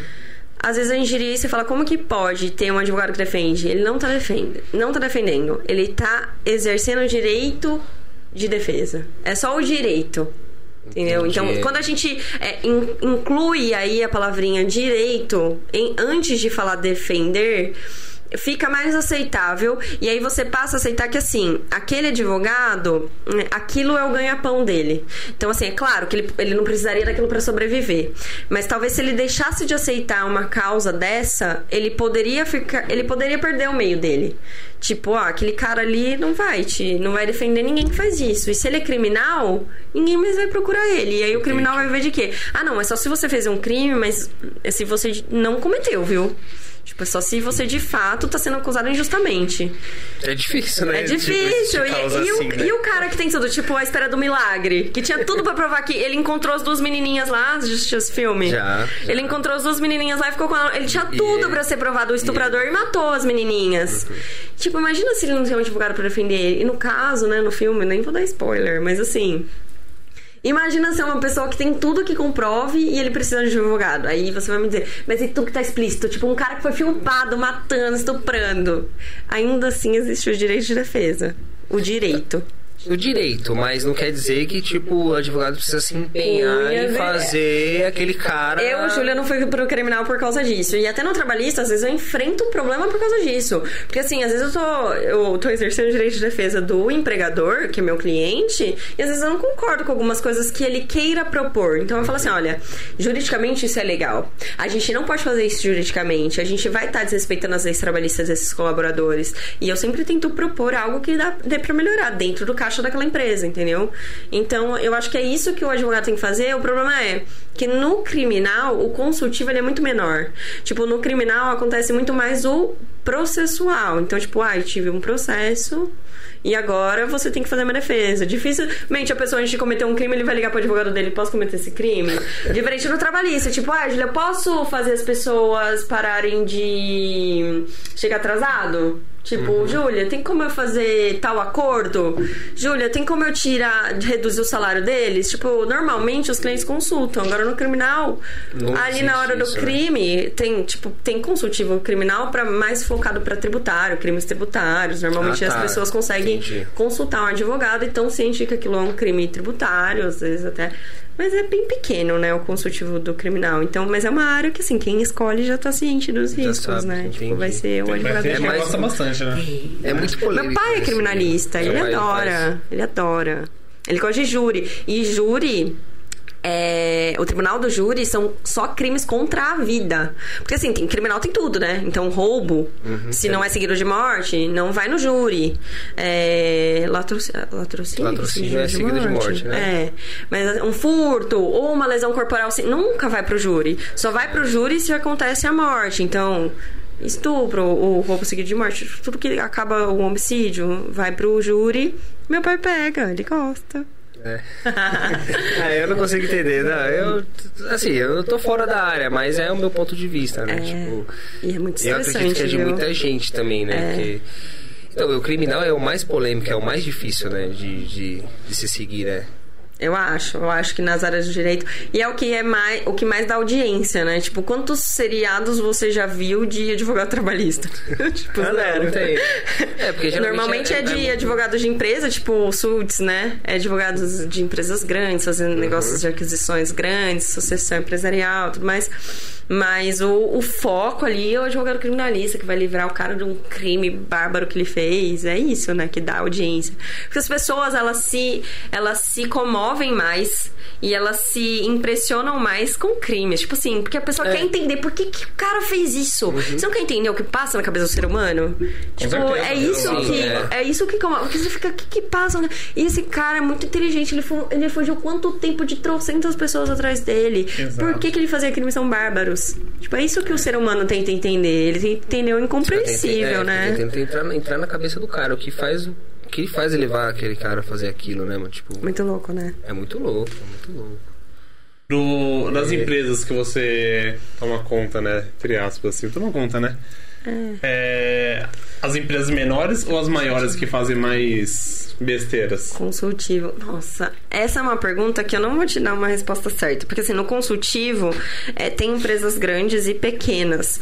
Não tem uma regra. Tem muita empresa grande e multinacional fazendo umas coisas você fala, meu, mas como o jurídico dessa empresa, que só escritório top de linha, deixou esse passar? Então tem umas coisas que você fica, não é possível. Então tem umas coisas absurdas em empresa grande, o pessoal fala, ah, normalmente a empresa pequena tá menos assessorada. Não. Tipo, tem empresas pequenas que são muito bem organizadas. As coisas certinho, né? Então, eu acho que isso não tem uma resposta padrão. Tem muita gente que tem uma impressão de que na pequena vai ter mais coisa errada e que a grande vai fazer tudo mais certo que tem um jurídico bom. Mas acaba acontecendo muito. É, já Quantas- não tinha essa impressão, não. Ah, Ah, não, gente. Tipo assim, acho que se você parar pra pensar, o Carrefour deu muito babado, né? Todo mundo Então. fala, gente, como o Carrefour pode t- tanta coisa aconteceu, Carrefour, né? Via Varejo. Eu trabalhei numa empresa que é grande a empresa. Mas, por exemplo, tinha umas coisas lá que eu falava assim, mano, não é possível. A pessoa. Eu comentava com você, você falava assim, não, é absurdo. Eu não sei se tá certo ou errado legalmente, mas pra mim tá totalmente errado. Tipo assim, a pessoa fica fiscalizando quanto tempo você vai no banheiro. É, muito errado. Tipo, isso. muito errado. A É. pessoa, na hora que você vai entrar, tipo, abre sua bolsa pra ver se não tem nada. Na hora que você vai sair, se você não roubou nada.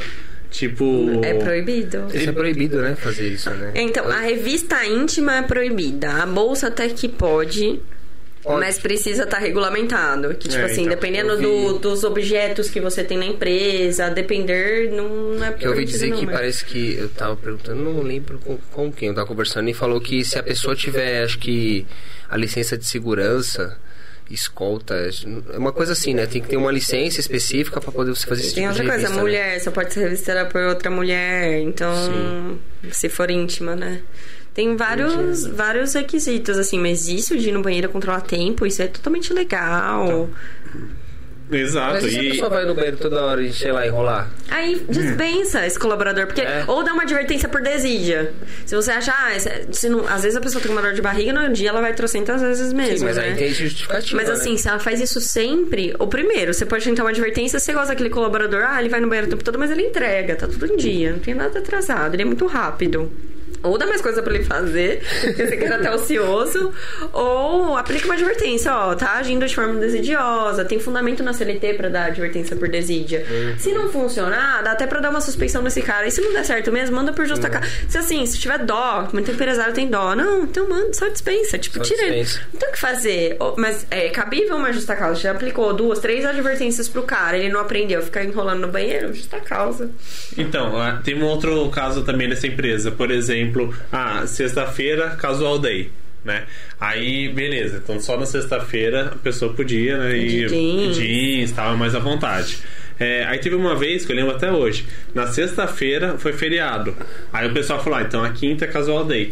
Todo mundo foi, todo mundo não, a maior galera foi de Uhum. calça jeans, parou lá. Tanto segurança que ficava revistando e a mulher do RH, todo mundo que passava, advertência. Tipo, advertência mesmo. Tanto que esse dia eu pensei, ah, mano, acho que é casual day e tal. Aí eu falei, não, eu vou de social mesmo, porque eu Você nunca se deu liguei. Me dei bem. Eu me dei sorte, né? Porque. sorte, Foi sorte, porque eu falei, mano, não faz sentido nenhum. E deram advertência. E dava advertência por tudo nessa, nessa empresa. Eu falei, mano, tudo, tudo errado. E essa empresa era uma empresa que tinha muito processo, muito processo, e a área de dos advogados lá era 10, jurídica, era 10, 12 pessoas. E, tipo, ia defender qualquer coisa. Era 10 pessoas lá pra, pra defender. Então, tipo, já sabia. Era uma empresa problemática, Problema, juridicamente. pra mim era. Tipo assim, não faz sentido nenhum. É e, tipo tipo, isso pode? Tipo, casual day, a pessoa não foi, eu vou dar advertência? Sei lá. É, tipo que nem. é, é, não é muito da cultura, da, tipo. Ah, sexta-feira não tem aula. Aí, tipo. Ah, se não for ninguém. Eu lembro que na minha época de escola tinha isso, né?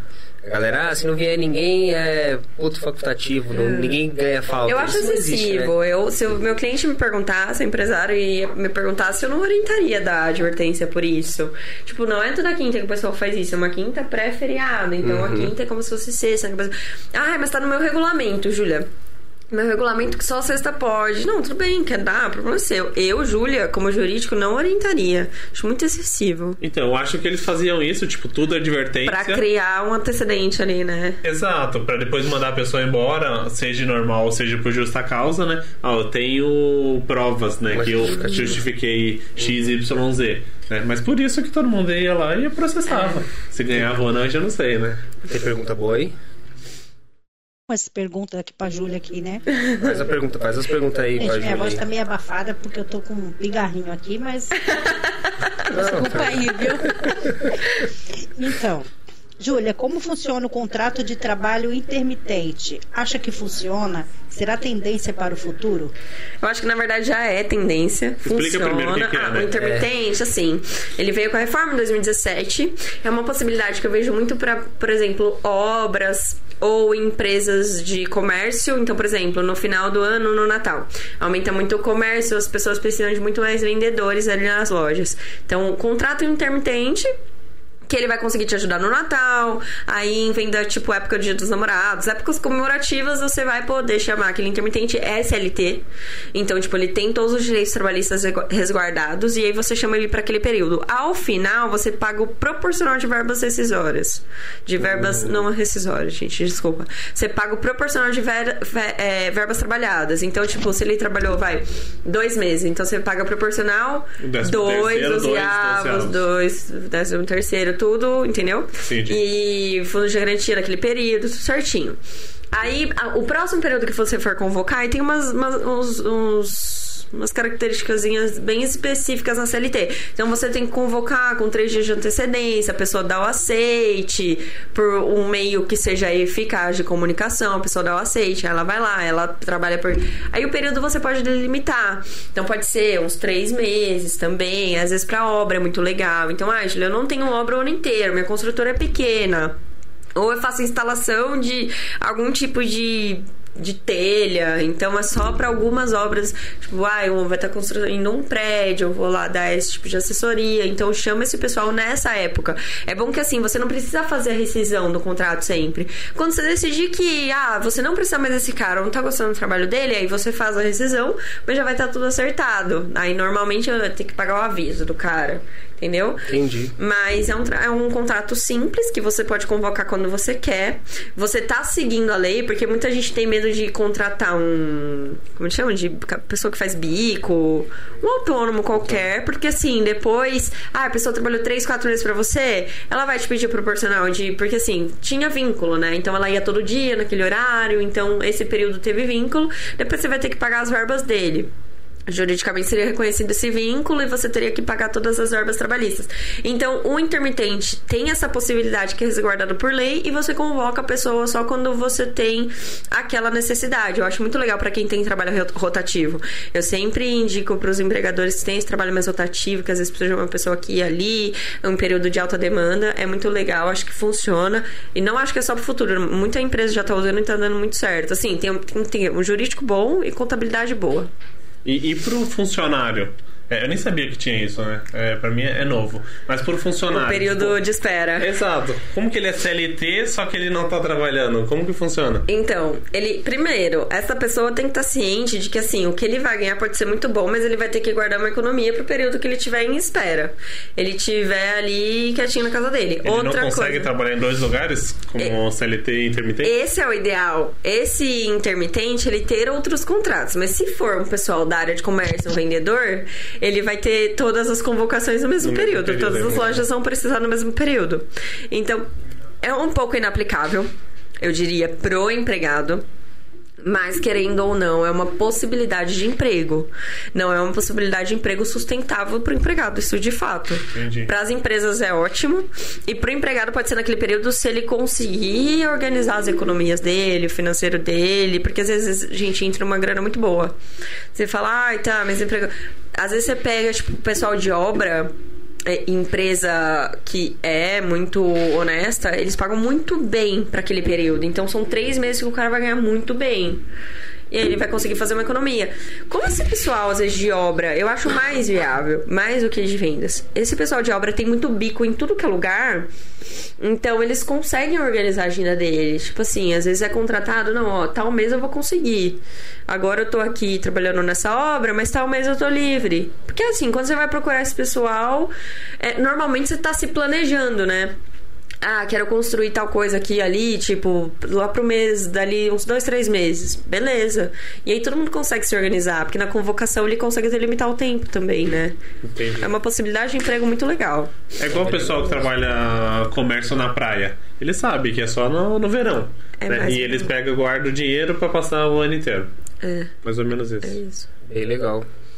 O que foi? Tem mais alguma coisa? Tem, né? Sempre tem. tá, faz mais uma pergunta legal aí. Se eu estou trabalhando em casa e a máquina da empresa dá pau e fica um tempo como suporte acessando para corrigir, esse tempo ocioso sem computador, a empresa pode descontar de mim? De Quem jeito nenhum. Aí? Quem que perguntou? O G. G? de jeito nenhum. Esse tempo ocioso é responsabilidade do empregador. A máquina é dele, o empregado está à disposição do empregador. Foi um empregador que forneceu aquela máquina. O suporte está ali mexendo, é total responsabilidade do empregador pagar aquelas horas. Mas se a máquina é da pessoa? Ainda assim. Ainda porque assim. é obrigação da empresa fornecer a máquina ah, para ele tá. trabalhar. Ele está trabalhando pro empregador. Eu ia, eu ia, fazer a pergunta inversa, mas então, tipo assim, internet caiu na minha casa. A internet O que, que eu tenho orientado o pessoal a fazer um pedido? Quando você. Quando tem essas quedas, você consegue pegar lá no histórico da net, né? Que ali naquele período ficou sem. Teve gente, tipo, que teve problema com energia. Todos que tiveram problema com energia, que a empresa me ligou, ó, oh, caiu energia. Tipo, acredito, não acredito. Pede pra pessoa mandar a justificativa da Enel. A Enel, pelo menos aqui, sempre manda. Aqui que aconteceu em São Caetano, Santo André, todas tivemos uma resposta de tipo indisponibilidade ali da energia na, no local X e tal. Eles delimitam tudo bonitinho. Tem as horas, tem o período, tudo certinho.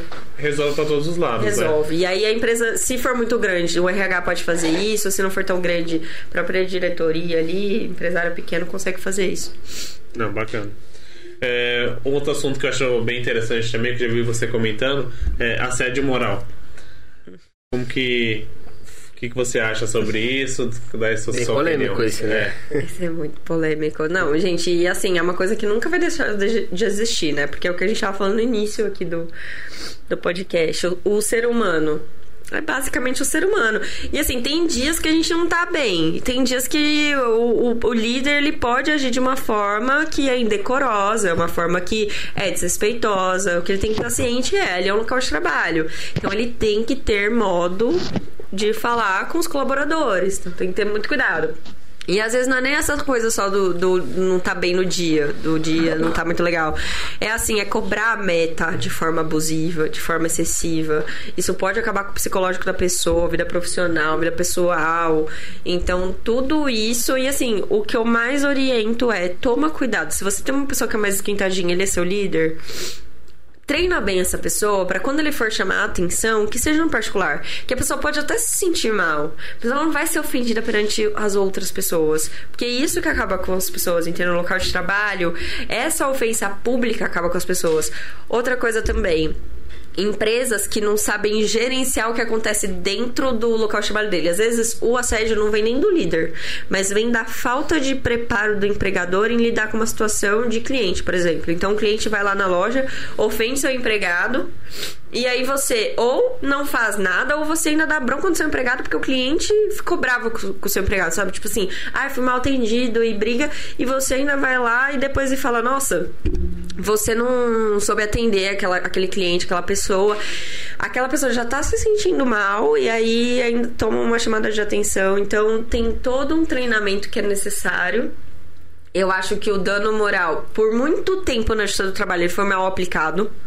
E por ser mal aplicado, assim, indenizações exorbitantes, às vezes nem tinha sofrido mesmo, de fato, um assédio moral, a gente sabe disso é, as pessoas começaram a banalizar.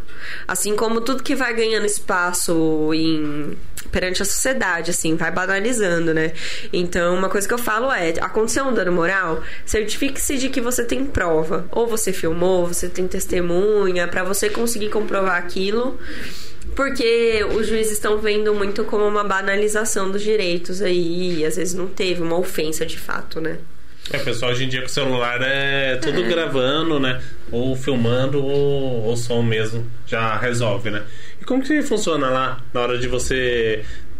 Lá na hora do juiz lá, mostrar o vídeo, mostrar o. o áudio? Normalmente, isso é anexado no processo antes. Ah, tá. O, Hoje é tudo o- digital, é, né? o digital, é digital. chama PJE, o processo do judicial eletrônico, né? Um sisteminha do governo. E aí você anexa lá ou o vídeo ou o áudio, você anexa, o juiz pode até ouvir com antecedência, mas se chegar na audiência ainda o juiz não tiver escutado ou assistido, ele pode assistir no momento. Entendi. É Aí você mostra o celularzinho lá, ou tem um. Não, é, ele vai ter, ele vai, ele vai ver Tem pelo equipamento dele. Entendi. E, e tem. Acho que pra- principalmente nas empresas grandes, né? Tem um canal de denúncia, né? Tem. É, e, E se a- não tiverem, fala pra gente sobre o canal de Canal denúncia de caso não denúncia. tenha. Por que, que eu, eu indico o canal de, de denúncia para as empresas? Eu falo que isso é muito legal porque às vezes tem empresário que não sabe o que está acontecendo dentro da empresa dele. Ele tem às vezes supervisores, líderes, encarregados que ele não tem nem noção do que as pessoas fazem quando ele não tá vendo. Porque assim, o que, que ele faz, o, o diretor da empresa, o empregador? Ele cobra a meta do líder e ele fala assim: ó, essa- essas pessoas têm que entrar no trilho, essas pessoas têm que entregar, tem que a produção tem que acontecer. E o líder vai lá, ele tem um jeito dele de cobrar. Então, às vezes, ele não sabe o que está acontecendo. O canal de denúncia é muito importante para fazer esse link. Nesse canal de denúncia é possível fazer uma denúncia anônima, aí a pessoa pode relatar o que aconteceu. O empregador normalmente vai ter câmera na produção, ali no setor dele, e ele vai conseguir averiguar se naquele dia relatado aconteceu aquilo mesmo. Ele vai conseguir começar a gerenciar esse tipo de coisa. Então, ah, tá acontecendo muita denúncia de dano moral de fulano para aquela pessoa ali. Então, precisa investigar isso. Então, acho que o canal de denúncia é essencial. Tem um custo, não é muito alto hoje em dia. Tem empresas que fazem, tipo assim, por denúncia 50 centavos. Tipo, pra implementar o canal no seu site, é um valor X lá que é fixo. Não é muito caro. E por cada denúncia que receber é um valor bem baixo, é muito legal. Eu acho para todas as empresas, grande ou pequena. Ou pequenas. Eu falo assim que a gente tiver um caixa aí, vamos implementar isso, você vai ver como isso vai te ajudar. Fora que o canal de denúncia, ele já foi muito útil para alguns clientes meus no seguinte sentido: é, a gente trabalha junto e você todo dia chega lá e fica aqui mexendo no celular escondido. Então o rapaz vai lá e fala assim: eu, me, eu Júlia, me sinto muito prejudicada profissionalmente porque eu tô ganhando o mesmo tanto que a Lan, ou às vezes até menos, e ele tá ali só enrolando. Entendi. Então, às vezes, até isso acontece no canal de denúncia. Tipo, a pessoa não quer ser o X9 que vai lá delatar pro empregador, mas ele coloca ali, tá tudo bem. Entendi. E aí coloca o nome da pessoa mesmo e. Porque é anônimo, né? Ele coloca o que é. quiser, né? É um texto. Ah, bem isso interessante. É muito louco, é uma ideia muito louca isso daí, né, mano? Quanto, quantas pessoas aí eu vi? Quanto tempo também de, de. Agora 30. 30 pessoas? Sim. Oh. É, galera, valeu, hein? Se não tá inscrito aí, eu já vou deixar. 19. Vou aproveitar já, já deixa aí o seu gostei. Se e quanto, canal, quanto tempo que a gente tá falando? Isso, quanto tempo que a gente tá falando isso? Uma hora e 16. Uh, uma hora e 16. E tem assunto ainda, hein? Tem perguntas ainda. Tem pergunta aí? Aí, manda as perguntas. Manda então. a pergunta da galera. Galera, vai perguntando aí, ó. ó a gente vai perguntar. Quer mais alguma coisa? Porque... Uma aguinha, acho que vai. Hoje, hoje, tem, hoje tem presente, né? Ó. Oh. Tem, tem. Presente não, né? Sorteio. É, sabe o que eu falei pro G ontem, quando saiu? Eu falei, água, gente, tem mais água falar que é marmelada. Já pensou? Você falou o quê? Tem mais Vamos água? falar que é marmelada. Ah, não, mas não foi, porque ele né? gravou. Eu sei. É engraçado. Eu, nossa, mas você, você acredita que eu pensei nisso? Eu falei, mano, será que alguém vai falar que, tipo assim, só porque Vai vir aqui ela hoje. Vai, ela vai estar tá lá, ela ganhou. Gente um dia antes você ganhar, é Não, muita coincidência, saiu. né, mano? E na hora da live eu tava conversando com o G sobre um assunto lá, enfim, foi a hora que o G saiu da reunião que a gente tava falando. E quando eu saí da, da, da nossa reunião ali, eu vi, eu falei, meu Deus. Foi muito louco. Vai, faz aí a pergunta aí. Então, a Luísa está perguntando como controlar horas extras. Controlar. Controle de horas extras. Então, Isso. dependendo da empresa, normalmente em relógio de ponto. E aí vai marcar o relógio de ponto, ou pode ser biométrico, ou por apontamento ou facial, conhecimento facial. E se, o, se é uma pessoa externa, normalmente é por aplicativo. Aí vocês entendem melhor do que eu que tem diversos aplicativos que fazem o controle externo. Então, o pessoal que trabalha externo, ou com motorista, entregador, qualquer tipo de outra coisa, eles abrem aqui o aplicativo no celular e eles colocam onde eles estão, que horas eles começaram, se eles fizeram pausa para refeição, pausa para XY, o que for, e a hora que para coloca lá no sistema, parou de trabalhar, aponta lá. Aí o que a empresa tem que fazer, o líder daquela pessoa tem que fazer? Controlar os apontamentos corretos. Então, se é externo o apontamento ali, o interno vai ter o controle de, por planilha, é tudo software. Hoje em dia, hora extra, hora de trabalho, tudo software. Tem ainda empresas pequenas que usam planilha, mas é bem pouco. Mesmo a pequena já consegue usar um software que vai computar todas as horas extras ali. Deve ter software barato também pra isso, né? Tem, Não sei, mas deve tem ter. Tem né? software né? bem em conta pra horas. Mas eu vou perguntar. De trabalho. Manda. Você já se sentiu que foi desvalorizada du durante um processo por ser mulher? Ó, oh, por ser mulher, é, eu acho que nunca aconteceu. Pelo menos eu não senti assim, tipo, vim, vim uma ofensa de um homem e eu senti que era por causa disso. Mas eu já senti várias vezes por ser nova. Tanto do juiz o juiz me olhar assim. Já teve juiz que falou para mim assim: Ah, você é advogado? Achei que você fosse preposta. Que a preposta é a pessoa que representa a empresa, né? Porque normalmente, não necessariamente a empresa vai estar na audiência, o empresário, o dono da empresa, o diretor. Às vezes é, dependendo do tamanho da empresa, é o diretor que tá lá, o dono. Mas às vezes é uma pessoa que ele deu poderes para isso, para estar lá representando o preposto. E já teve um juiz que falou isso pra mim, uma vez, que eu me formei com 21 para 22, né, gente? Se eu tenho É. cara de bebê hoje, eu tenho 28, imagina quando eu tinha 21. E assim que eu me formei, eu Já fui fazer uma audiência, assim, tipo, eu peguei a OAB, eu me formei. Na verdade, eu passei na OAB antes de me formar, tá no quinto ano ainda. Só que tem. Só consegue pegar a mesma carteira quando você tem um diploma, né? Então aí você apresenta o diploma na OAB, aí você pega a sua carteira. E a partir daí, só que você consegue fazer audiência. E a primeira audiência que você vai sem medo, né? Você não sabe nem onde você senta. Igual aqui a gente senta, o Alan falou pra mim, senta aqui desse lado. Na audiência, o juiz não vai falar senta aqui. Tipo, se você chegar na sua primeira audiência com o seu cliente ali do lado e você não vai saber onde você vai sentar, então tem toda essa questão, até de procedimento. Às vezes você sabe o direito material, você acabou de sair da faculdade, você tá com tudo fresquinho na cabeça. Mas às vezes tem uns procedimentinhos de audiência, a hora que você pode É, que eu falar, ia falar, a hora que, seu cliente falar. pode falar, a hora que a testemunha pode falar, o que pode e o que não pode falar, se pode olhar pra mim, se não pode, que horas ele pode me chamar. Tem tanto detalhe de procedimento que o advogado recente formado passa por umas dificuldades, é normal. O, o legal e o ideal é você ter um advogado, um mentor que vai te orientar. Até pra te proteger, te resguardar e resguardar o direito do seu cliente, né? Quanto melhor você souber administrar os direitos dele, melhor você vai defendê-lo. Então, é, já passei por isso por conta de, da idade, eu acho, assim. Muita gente não dava, não dava muita moral e aí em audiência eu já senti muito a idade pesar.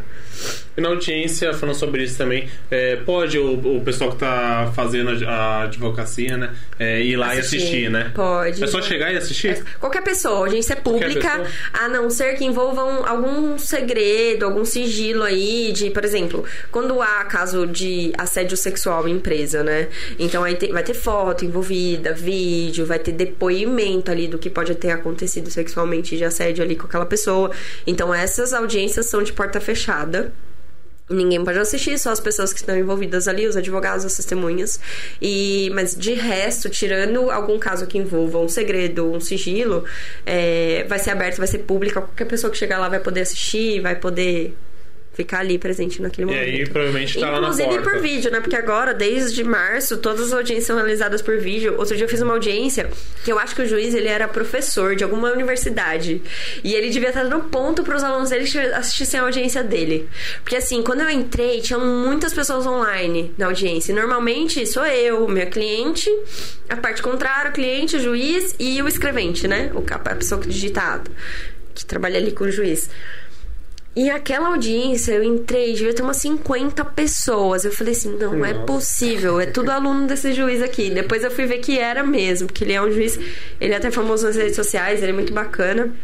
Muito profissional esse juiz, mas eu tenho certeza que ali ele tava dando ponto pro pessoal que assistisse. E é muito legal isso. Eu tive alguns professores que deram ponto também por, pra gente em audiência. Nunca foi deles, nunca aconteceu, mas, ó, se você for no tribunal lá em São Paulo, lá na Sé, sabe o tribunal da, ali da Sé que o pessoal conhece, Palácio da Justiça, vou dar ponto pra vocês. Assistir a sessão a tarde toda, aí você vê vários julgados, aprende muito. Então, as pessoas que estavam naquela audiência, e depois na ata consta o nome de todos aqueles estudantes.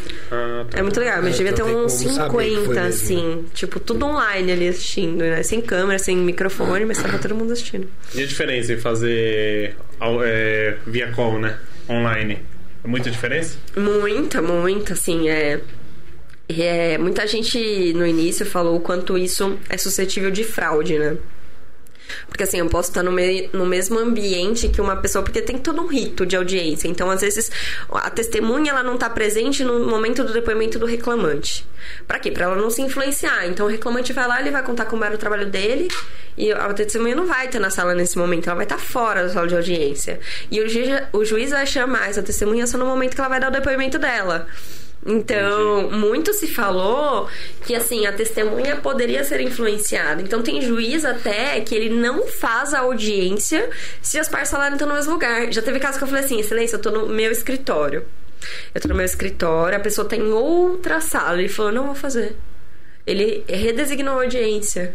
Entendi. Porque a pessoa pode entrar ali e E assistir. nesse caso, olha só que bizarro, eu estava pela empresa.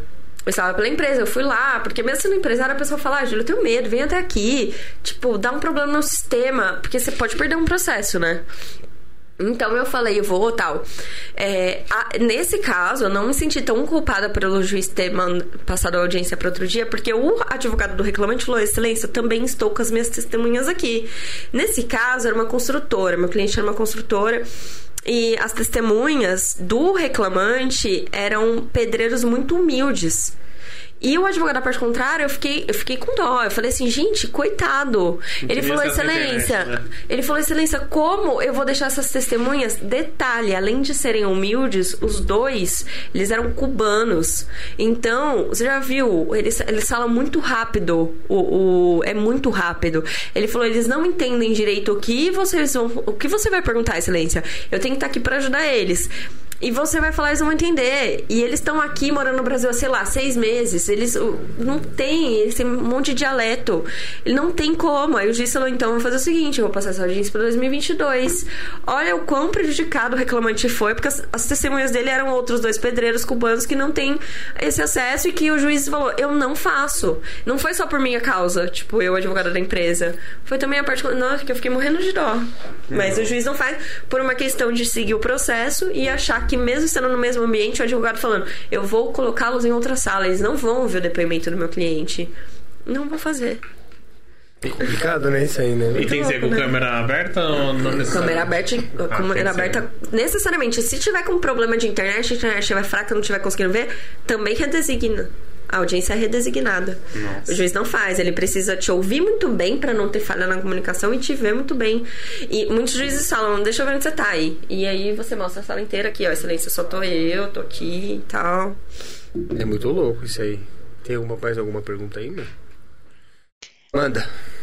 O Franco, queria saber sobre os PJs. Por que as empresas preferem colocar uma empresa terceira na frente ao invés de contratar direto o colaborador? Dessa forma, o colaborador poderia ganhar mais?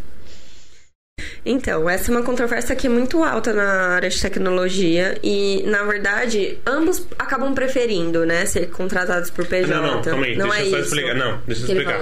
Hum. É, vai, vou ser contratado por uma empresa. A empresa não quer contratar eu como PJ. Coloca uma empresa hum. na frente, né, para eu ser contratado como PJ dessa empresa. Ah, terceirizar. Isso, ah, terceirizar. Tá, terceirização. É. Então, a terceirização também, aí não acontece na área de tecnologia, assim, acontece em todas, né, na verdade. É para fugir de responsabilidade. A terceirização é para isso. Mas facilmente vai se provar. Se você trabalha para aquela outra empresa que está ali atrás, você vai provar por e-mail, você vai provar por testemunho, tem diversas formas de provar e acabar responsabilizando essa empresa aqui. Várias qual que você vai fazer, né? É isso. Eu acho que mais Então, por... mas, mas é, que nem ele falou, né? Faz sentido. Mas por que que eu vou, vou pagar para uma terceira, sei lá, 200 reais a hora e essa terceira vai repassar 100 reais a hora pro, pro colaborador? Aonde que a empresa ganha com isso? E não contratar direto. Pera lá. Envolver um, uma terceira. Você vai. Ó, e o Alan, você contratado... O tomador de serviço e o prestador. Isso. E o terceiro, tá. O tomador vai pagar 200 e o... Pro, terceiro, pro, pra empresa. Vai pagar 100. Isso, pro, pro... colaborador. Entendi. Mas por que, que a empresa não paga Just, 100 direto? Justamente por isso, porque eu posso te falar, a condenação desse caso aqui, ela é muito mais alta para essa empresa. Então ele tá fugindo de um risco. É que assim, hoje juridicamente já tem forma de você conseguir acessar o patrimônio dessa empresa, tem como você provar. Mas se você não conseguir provar, o que às vezes acaba acontecendo, o risco, a responsabilidade de condenação fica toda para essa, se não conseguir provar. Então, resumidamente, ele paga o risco. Ele paga o risco. É, é só isso. É só, mas, mas assim. ele paga o risco e normalmente essa empresa que ele contrata ele tem muito muitos currículos melhores. Essa empresa ela já tem tipo assim, é como se fosse uma empresa grande de faxina de segurança. Ela tem uma base de pessoas muito melhores, muito mais preparadas lá para ela do que essa outra empresa que está contratando. Normalmente essa empresa que faz isso, ela não é uma empresa de TI. Ela é uma empresa, sei lá, farmacêutica que precisa de um TI muito bem preparado. E ela vai contratar essa outra empresa intermediária que tem muito muito Pessoa TI preparado normalmente. Entendi. Mas é, então, agora surge uma dúvida, porque, por exemplo, você disse que tem como a pessoa acessar o patrimônio da primeira empresa, no caso. Eu sou funcionário aqui, trabalho para uma empresa terceirizada e eu, sei lá, se eu, eu, consigo acessar lá, processar a empresa final, né, no caso. Uhum. E como que funciona, tipo, é, é, é é, anti, é contra a lei esse tipo de, de, de, de prática? Porque se, dá, se existe essa brecha, quer dizer que tem alguma coisa errada, não é isso? Ou não? Então, hoje é, é contra a lei esse tipo de prática, desde que ela seja fraudulenta. Então, assim, existe até uma lei chamada Lei de Terceirização, que ela dá toda a possibilidade disso acontecer. Inclusive de, de eu contratar um, um PJ que vai fazer tudo isso pra mim. Mas, assim, as empresas que fazem essa contratação, elas têm várias responsabilidades que elas precisam seguir. Então tem que fiscalizar se essa empresa que é intermediária está fazendo tudo dentro da lei, está recolhendo tributação corretamente, está recolhendo direitos trabalhistas, fundo de garantia, contribuição previdenciária. Então tem tudo isso a ser fiscalizado. Essa lei ela permite, porém tem toda uma necessidade de fiscalização. E se a empresa aqui faz essa, essa contratação, ela faz essa fiscalização, dificilmente ela vai ter trabalho. Dificilmente ela vai ter problema lá na frente. Se ela está fiscalizando, normalmente a empresa que ela contratou ela é uma empresa idônea. Então dificilmente ela vai ter problema. A lei é mais ou menos assim, ela te dá essa possibilidade, não é contra a lei, desde que não seja uma relação fraudulenta. Entendi. Que você tá fazendo isso, você tá contratando uma empresa, tipo, como se fosse um laranja, pra você sumir ali. Então, é se tá problema. dentro, se tá tudo certo, os direitos guardados, então a lei veio pra legitimar esse tipo de contratação, mas desde que ela esteja cumprindo com todos os direitos ali. Entendi. E tem uma outra, dúvida- e uma outra questão. E, e a relação entre essas a empresa terceirizada com a empresa contratante, no caso, é existe processo entre as duas? Rola isso? Existe, existe uma possibilidade de ação regressiva. Então, vamos por assim, é, se uma das duas teve que arcar com as custas ali sozinha e no contrato estava previsto que vai a X ia pagar tudo que tivesse de problema e a Y acabou pagando, ela entra com ação regressiva contra essa empresa. Entendi. É isso que cabe. Então, no caso, é, é- o que vai rolar é mais quebra de contrato. Isso. Pode Porque pode assim, é, né? se judicialmente você tiver com um BO ali e você não pagar, o que o juiz vai fazer? Vai bloquear as contas da sua empresa. Conta da empresa tem que pagar empregado, fornecedor, um monte de coisa. Então você às vezes acaba pagando aquela condenação pra não ter um bloqueio judicial na sua conta que vai te impedir de pagar um monte de coisa. E aí depois você entra com uma regressiva contra essa outra empresa. É tudo questão de contrato, né? Porque tem algumas empresas que tem essa terceirização e falam, ah, não pode contratar funcionário meu. É, Também pode ser também. pode limitar também a contratação, né? Isso. Então, legal. Você tem mais alguma pergunta aí que Gente, você tem tá... muitas perguntas. Eu A acho que galera- vai ficar muita pergunta. Não, vê, seleciona aí, a- Vê seleciona aí a gente... Mais polêmica. É, vê, faz umas polêmicas aí, faz umas polêmicas aí. Júlia, a empresa pode descontar o dia caso haja reação à vacina? Preciso de atestado? Olha Quem só, perguntou essa? gostei dessa. Quem perguntou essa? Quem perguntou essa foi a Amanda. Amanda. Amanda Novaes. Ó. Então, é, já tive várias perguntas dessa, então já tenho a resposta na ponta da língua. O que, que eu falei? Se é uma empresa pequena, é, você tem mais liberdade de. Primeiro, no dia que você foi tomar vacina, você tem lá o comprovante de vacina. Se é uma empresa pequena, você tem como comprovar que no dia seguinte você teve uma reação e tudo mais. Agora, se é uma empresa com um departamento de RH mais sistematizado, cheio de, de procedimento, você precisa seguir os procedimentos. Então, o que eu falo? Teve reação? Ou tenta um teleatendimento, se você tiver um convênio, explica os seus, suas- seus sintomas, ou não tem jeito. Vai ter que ir para um PS pra pessoa te avaliar ali, ver que você tá com fortes reações e te dar um atestado Um médico ali daquele dia por conta da reação. E aí leva lá o atestadinho de vacina, o mesmo que você vai apresentar na empresa para abonar aqu- aquelas horas que você foi tomar a vacina, e comprova que tá com as reações. O ideal é ter um atestado. É o que eu falei, mesmo sendo uma empresa pequena, o ideal é ter um atestado pra você conseguir abonar aquele dia, pra você não ter problema ali de tipo, ah, sinto muito, mas eu vou descontar esse dia de você porque você não tinha testado. Não corre esse risco. Você tem um atestado ali da vacina, é o tempo da vacina, né? Não é nem o dia inteiro. Sim, sim. Então, o ideal é ter um atestado mesmo. É, empresa grande, quando tem procedimento, não tem o que fazer, né? É. Você tem que seguir o procedimento e acabou, né? Exatamente. Fala aí. Fala aí, você tem, parece que você tem uma polêmica aí pra gente aí. Faz aí. Não, essa não é polêmica, não. Essa é palhaçada. Piadinha. mesmo. Essa eu não vou nem Manda aí. ler. Não dá pra ler, não? Não. Pô, o pessoal tá pegando pesado. Porra, pessoal. Meu Deus. Se Depois eu me entendo com essa pessoa.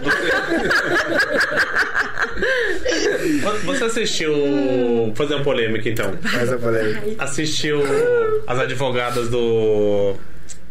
do Danilo no Flow? Do Flow, pode crer. Danilo Gentili. gente, não vi. Você não viu? Poxa. Essa foi polêmica. Eu vou assistir. Mas, me, co- assisti. conta aí, vai, conta um resuminho aí pra gente lançar a polêmica. Então, o Danilo Gentili, ele fez o quê? Ele contratou umas garotas né, de, de programa de luxo, né? E aí. Garota de programa é de Que- TI, né? Que faz. Que... Não, É, não. é. Não, Mas elas são advogadas, né?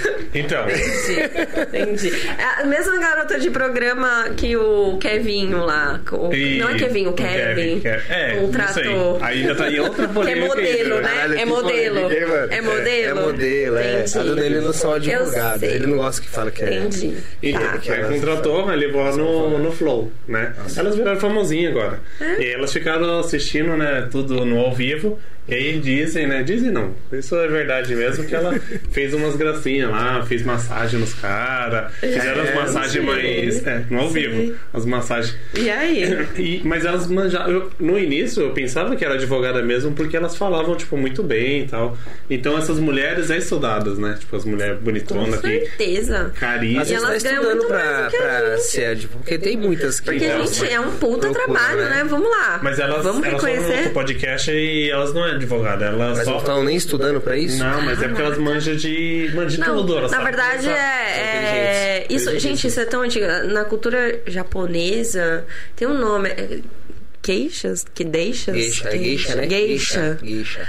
Elas são mulheres extremamente estudadas pra Super servir bem É. quem contrata elas. Tanto que tem gente que contrata só pra conversar. É, Tipo, qualquer coisa que a gente ler sobre, a gente vai aprender, né? Dá pra Sim, aprender sim. muito sobre qualquer tema. Não, e assim, é uma hora de conversa, né? Tipo, uma hora de conversa se Dá você pra- estudar. Se você montar um roteiro, Monta o roteiro. ator e atriz faz isso, monta um roteiro e vai Sabe embora. de tudo, né? É. Sabe todos os assuntos. E parece natural, porque é atriz. Então parece Exato. natural. Parece que tá perguntando assim, igual aqui, a gente fez roteiro, o negócio foi indo. Sim. Mas se a gente tivesse feito, a gente ia seguir E a galera não ia nem notar, porque, tipo. Se a gente fosse Se vocês- ator, né? é, talvez Ah, mas aqui, eu sou, talvez né? eu seja um pouco de ator, talvez. dar umas não palhinhas de procedimento. Você ia perguntar uma coisa? Faz... Não, então, aí que eu ia perguntar pra você, se você, tipo, se sentiu ofendida por Ah, se sentir não, ofendida. jamais. Assim, eu por não vi o negócio, profissão. né? Não, mas jamais, jamais. Acho que se elas fizeram bem o papel, eu reconheceria. ó. Boa. Opa, muito bem, inclusive. É.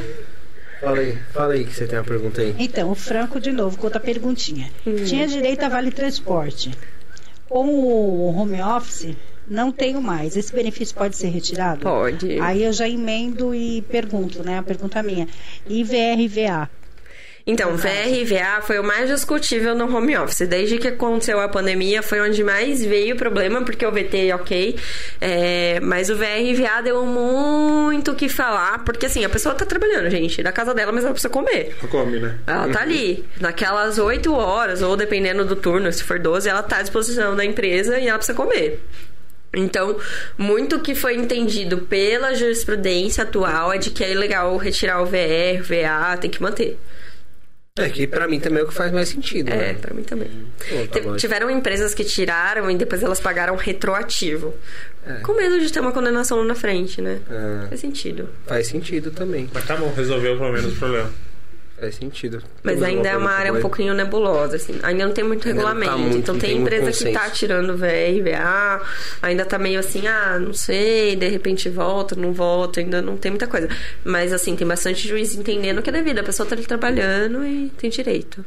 Maneiro. Faz sentido, porque senão, se a pessoa trabalhasse perto de casa, né, não precisaria pagar o VR. Não É, não faz sentido é. também, né?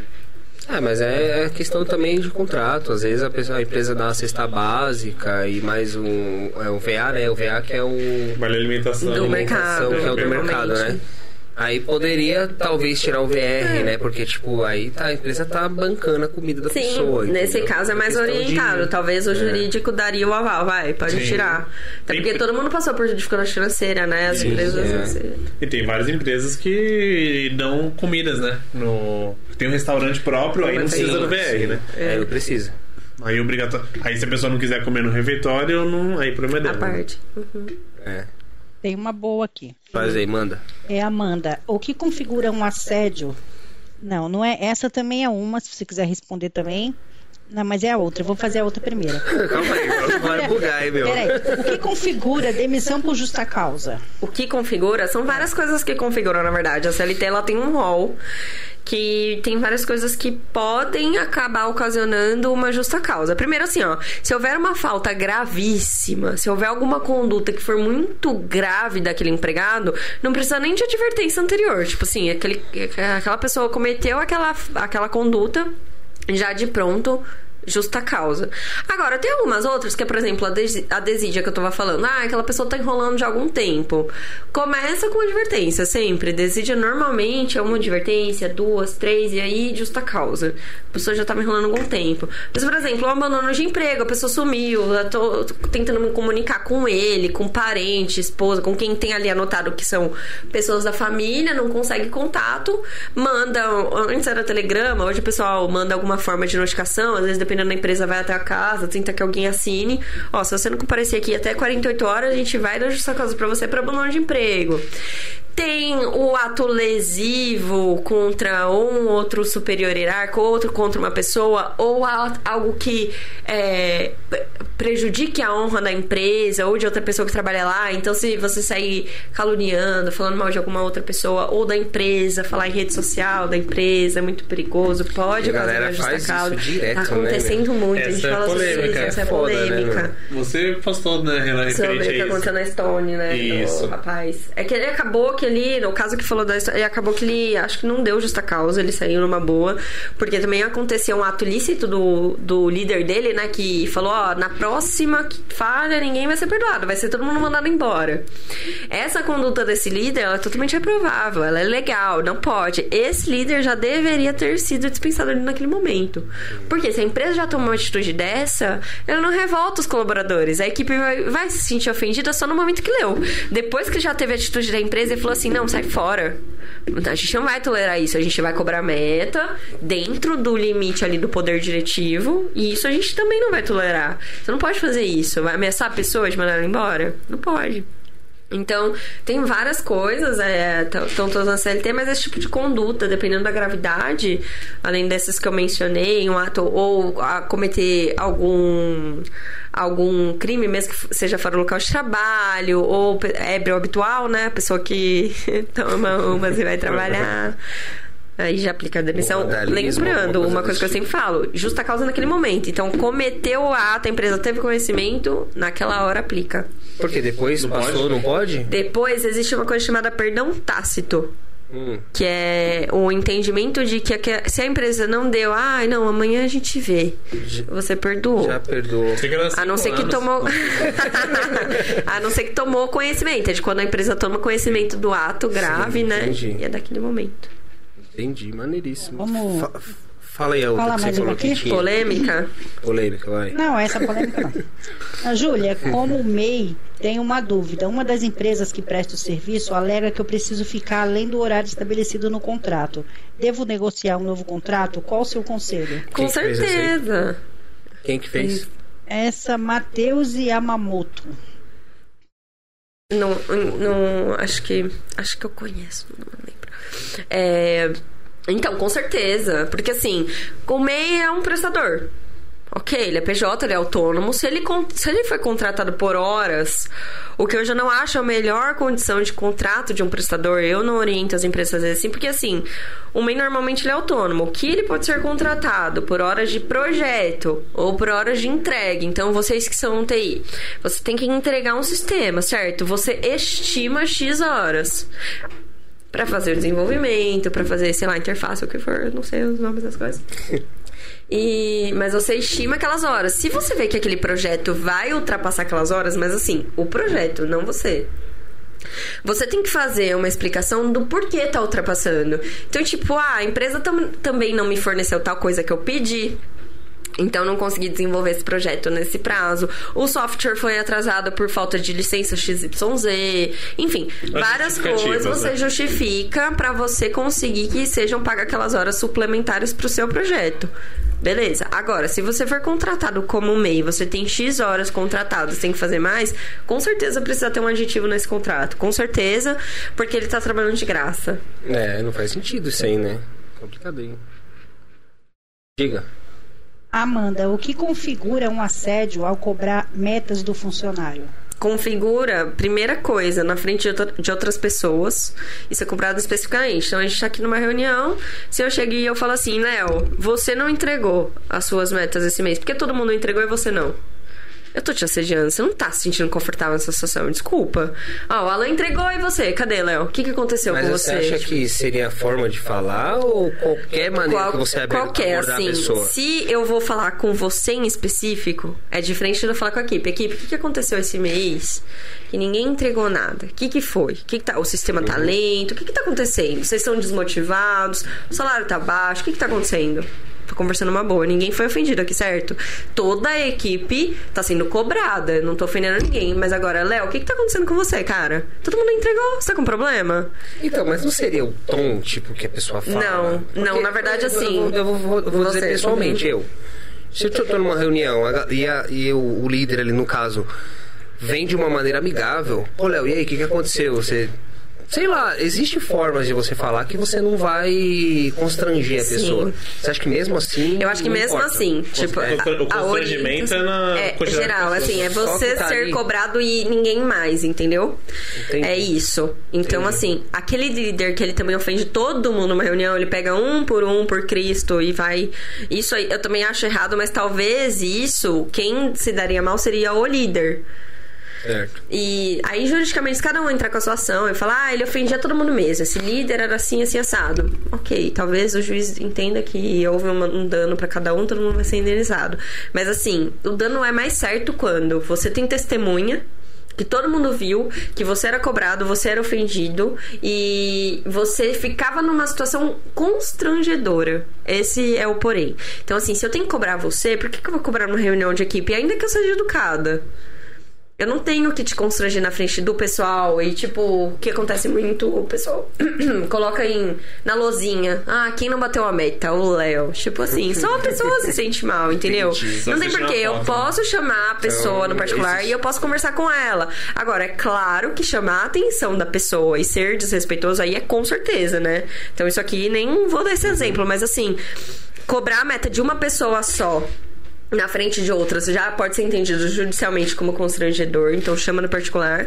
E aí, passar dos limites desrespeitosos, com certeza vai dar um Sim, moral. sim, é, É. faz sentido. Porque, Então, tipo, acho que mais o- gosta, o limite é esse, é assim, é, tem que chamar a atenção de uma pessoa no específico, então chama no particular. Particular. E aí o limite é o que você falou, é tanto tom, não gritar e não ofender, né? Entendi, maneiro, maneiro. É, é bom, é importante a galera saber. E quer elogiar, já elogia na- no meio da equipe, né? Aí pra elogiar pode. Já pode, poxa. Deve. Merece, Maneiro, maneiro. merece. O Léo bateu todas as metas. Quero, quero... Quantas horas de live aí?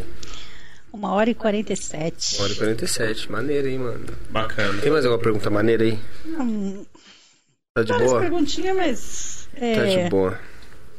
Tá. Não. Qual é Depois chama a gente no Instagram que a gente responde É, essas perguntinhas. Ah, já divulga o seu, seu Insta- Instagram aí. Júlia C. Marins. É simples, né? Simples. Eu vou deixar depois, Depois- na- depois você vai- Depois eu deixo lá. Esse daqui eu não vou pôr na telinha, mas eu vou pôr na descrição. Beleza. A Sofia, se ela quiser colocar aí, se você conseguir, você põe aí. Senão depois eu ponho. Mas vai na Deixa aí que depois eu ponho, vai. É muito fácil me achar. Júlia Marins. Eu acho que se buscar por Júlia Marins, acha. Mas é que é assim, o Júlia C. arroba Marins? é Júlia C. Marins. Júlia C. Marins. Filha C. Marins.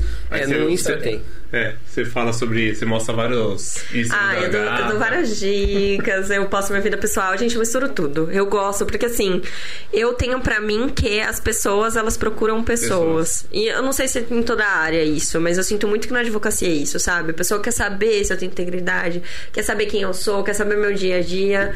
Então eu, eu posto de tudo um pouco, eu posto o meu dia a dia, eu posto meus treinos, eu posto meus amigos, eu posto divertimento e eu também posto muito conteúdo de direito. Exato. Bastante coisa que a gente conversou também tá, tá lá. Então pode seguir lá. Qualquer dúvida também pergunta direto pra, pra ela. Maneirão. É, a gente vai dar o, brinde pra ela. O que que foi? Aconteceu? Ah, eu vou criar. Vou criar. Beleza. Vou criar. Pergunta Ah, beleza. Tá, ah, tá. Eu Queria a caixinha no- de perguntas lá. vou criar. Isso, Amanhã eu respondo boa, tudo. boa. Amanhã mesmo. Aí boa, sim. boa. Então, a gente vai entregar o brinde pra ela agora. Gente, eu, Pega eu queria falar que eu não vim pela live, eu vim só pelo brinde.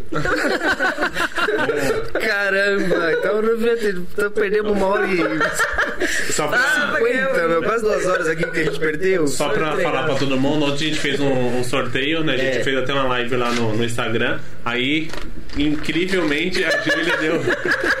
deu Ontem foi coincidência, hein, galera? Aí tá, esse aqui é patrocínio da Trifil Ipiranga. Trifio Ipiranga, muito obrigada. Obrigada no podcast. Eu tô apaixonada. Obrigado, eu vou usar meu. muito. Vou postar no meu Instagram também. Beleza, Coisas que eu vou usar. E aí eu marco a Trifio, o Ipiranga e o No Podcast. Boa, boa. Beleza. Acho que é isso, E né? aí a gente vai ficar por aqui essa hoje, né? coisa Que o. Que tem Você quer mostrar pra meia galera? calça, eu quero. Olha, Mostra, olha só, mostra, eu, mostra. eu nem uso, né? Quem me conhece sabe. meia calça pra usar com as minhas calças sociais. Topzinho pra treinar. Mais topzinho. Ai, gente, eu amo isso aqui. Amo isso aqui. Muito, muito meia calça, gente. Que eu tava vendo aqui de meia calça. Tem, tem muita coisa tem. Olha bastante, isso, gente. Meia calça cara. preta. Coisa pra usar de. Ai, gente, olha isso. Cadê o- Não.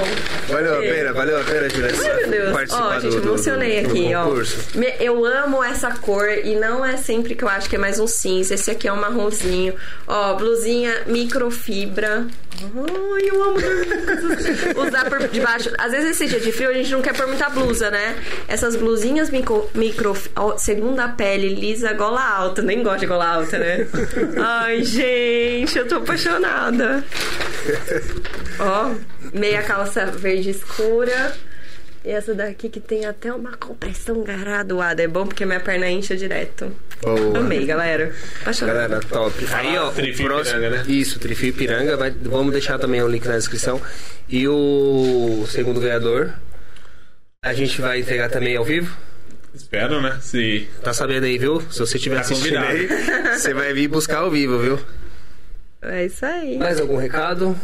Não, são esses. É, valeu, curta aí todo. Faz uma colaboração aí. Valeu pelos Isso, comentários. A Júlia tá lá disponível lá no Instagram dela pra, pra comentar e responder todas as perguntas. Então, muito obrigado aí, até a próxima. Júlia, brigadão. Foi incrível uma aula aqui que você deu pra gente. É claro que não dá pra abordar tudo, né? Mas eu acho que Foi uma hora e cinquenta aí bem satisfeito. Caraca, nem produtivo. parece, né? Parece que a gente tá aqui conversando há 20 Pedi- minutos. exato. É. Gente, eu que agradeço vocês. É muito, muito gostoso vir aqui conversar. Muita consideração por vocês. Obrigada Valeu. mesmo. Obrigada a todo mundo que ficou aqui assistindo a gente. Dando uma moral, né? Com certeza. Isso, Obrigada. isso. Obrigado por cada comentário, cada joinha. Tem bastante like aí. Vê quantos, quantas pessoas tem aí, quantos likes tem aí. Pra galera. 36 likes. Ó. 36 Sim. likes. Muito bom. Maneiro. Galera, Valeu, galera. Brigadão, Abraço. hein? Um abraço aí.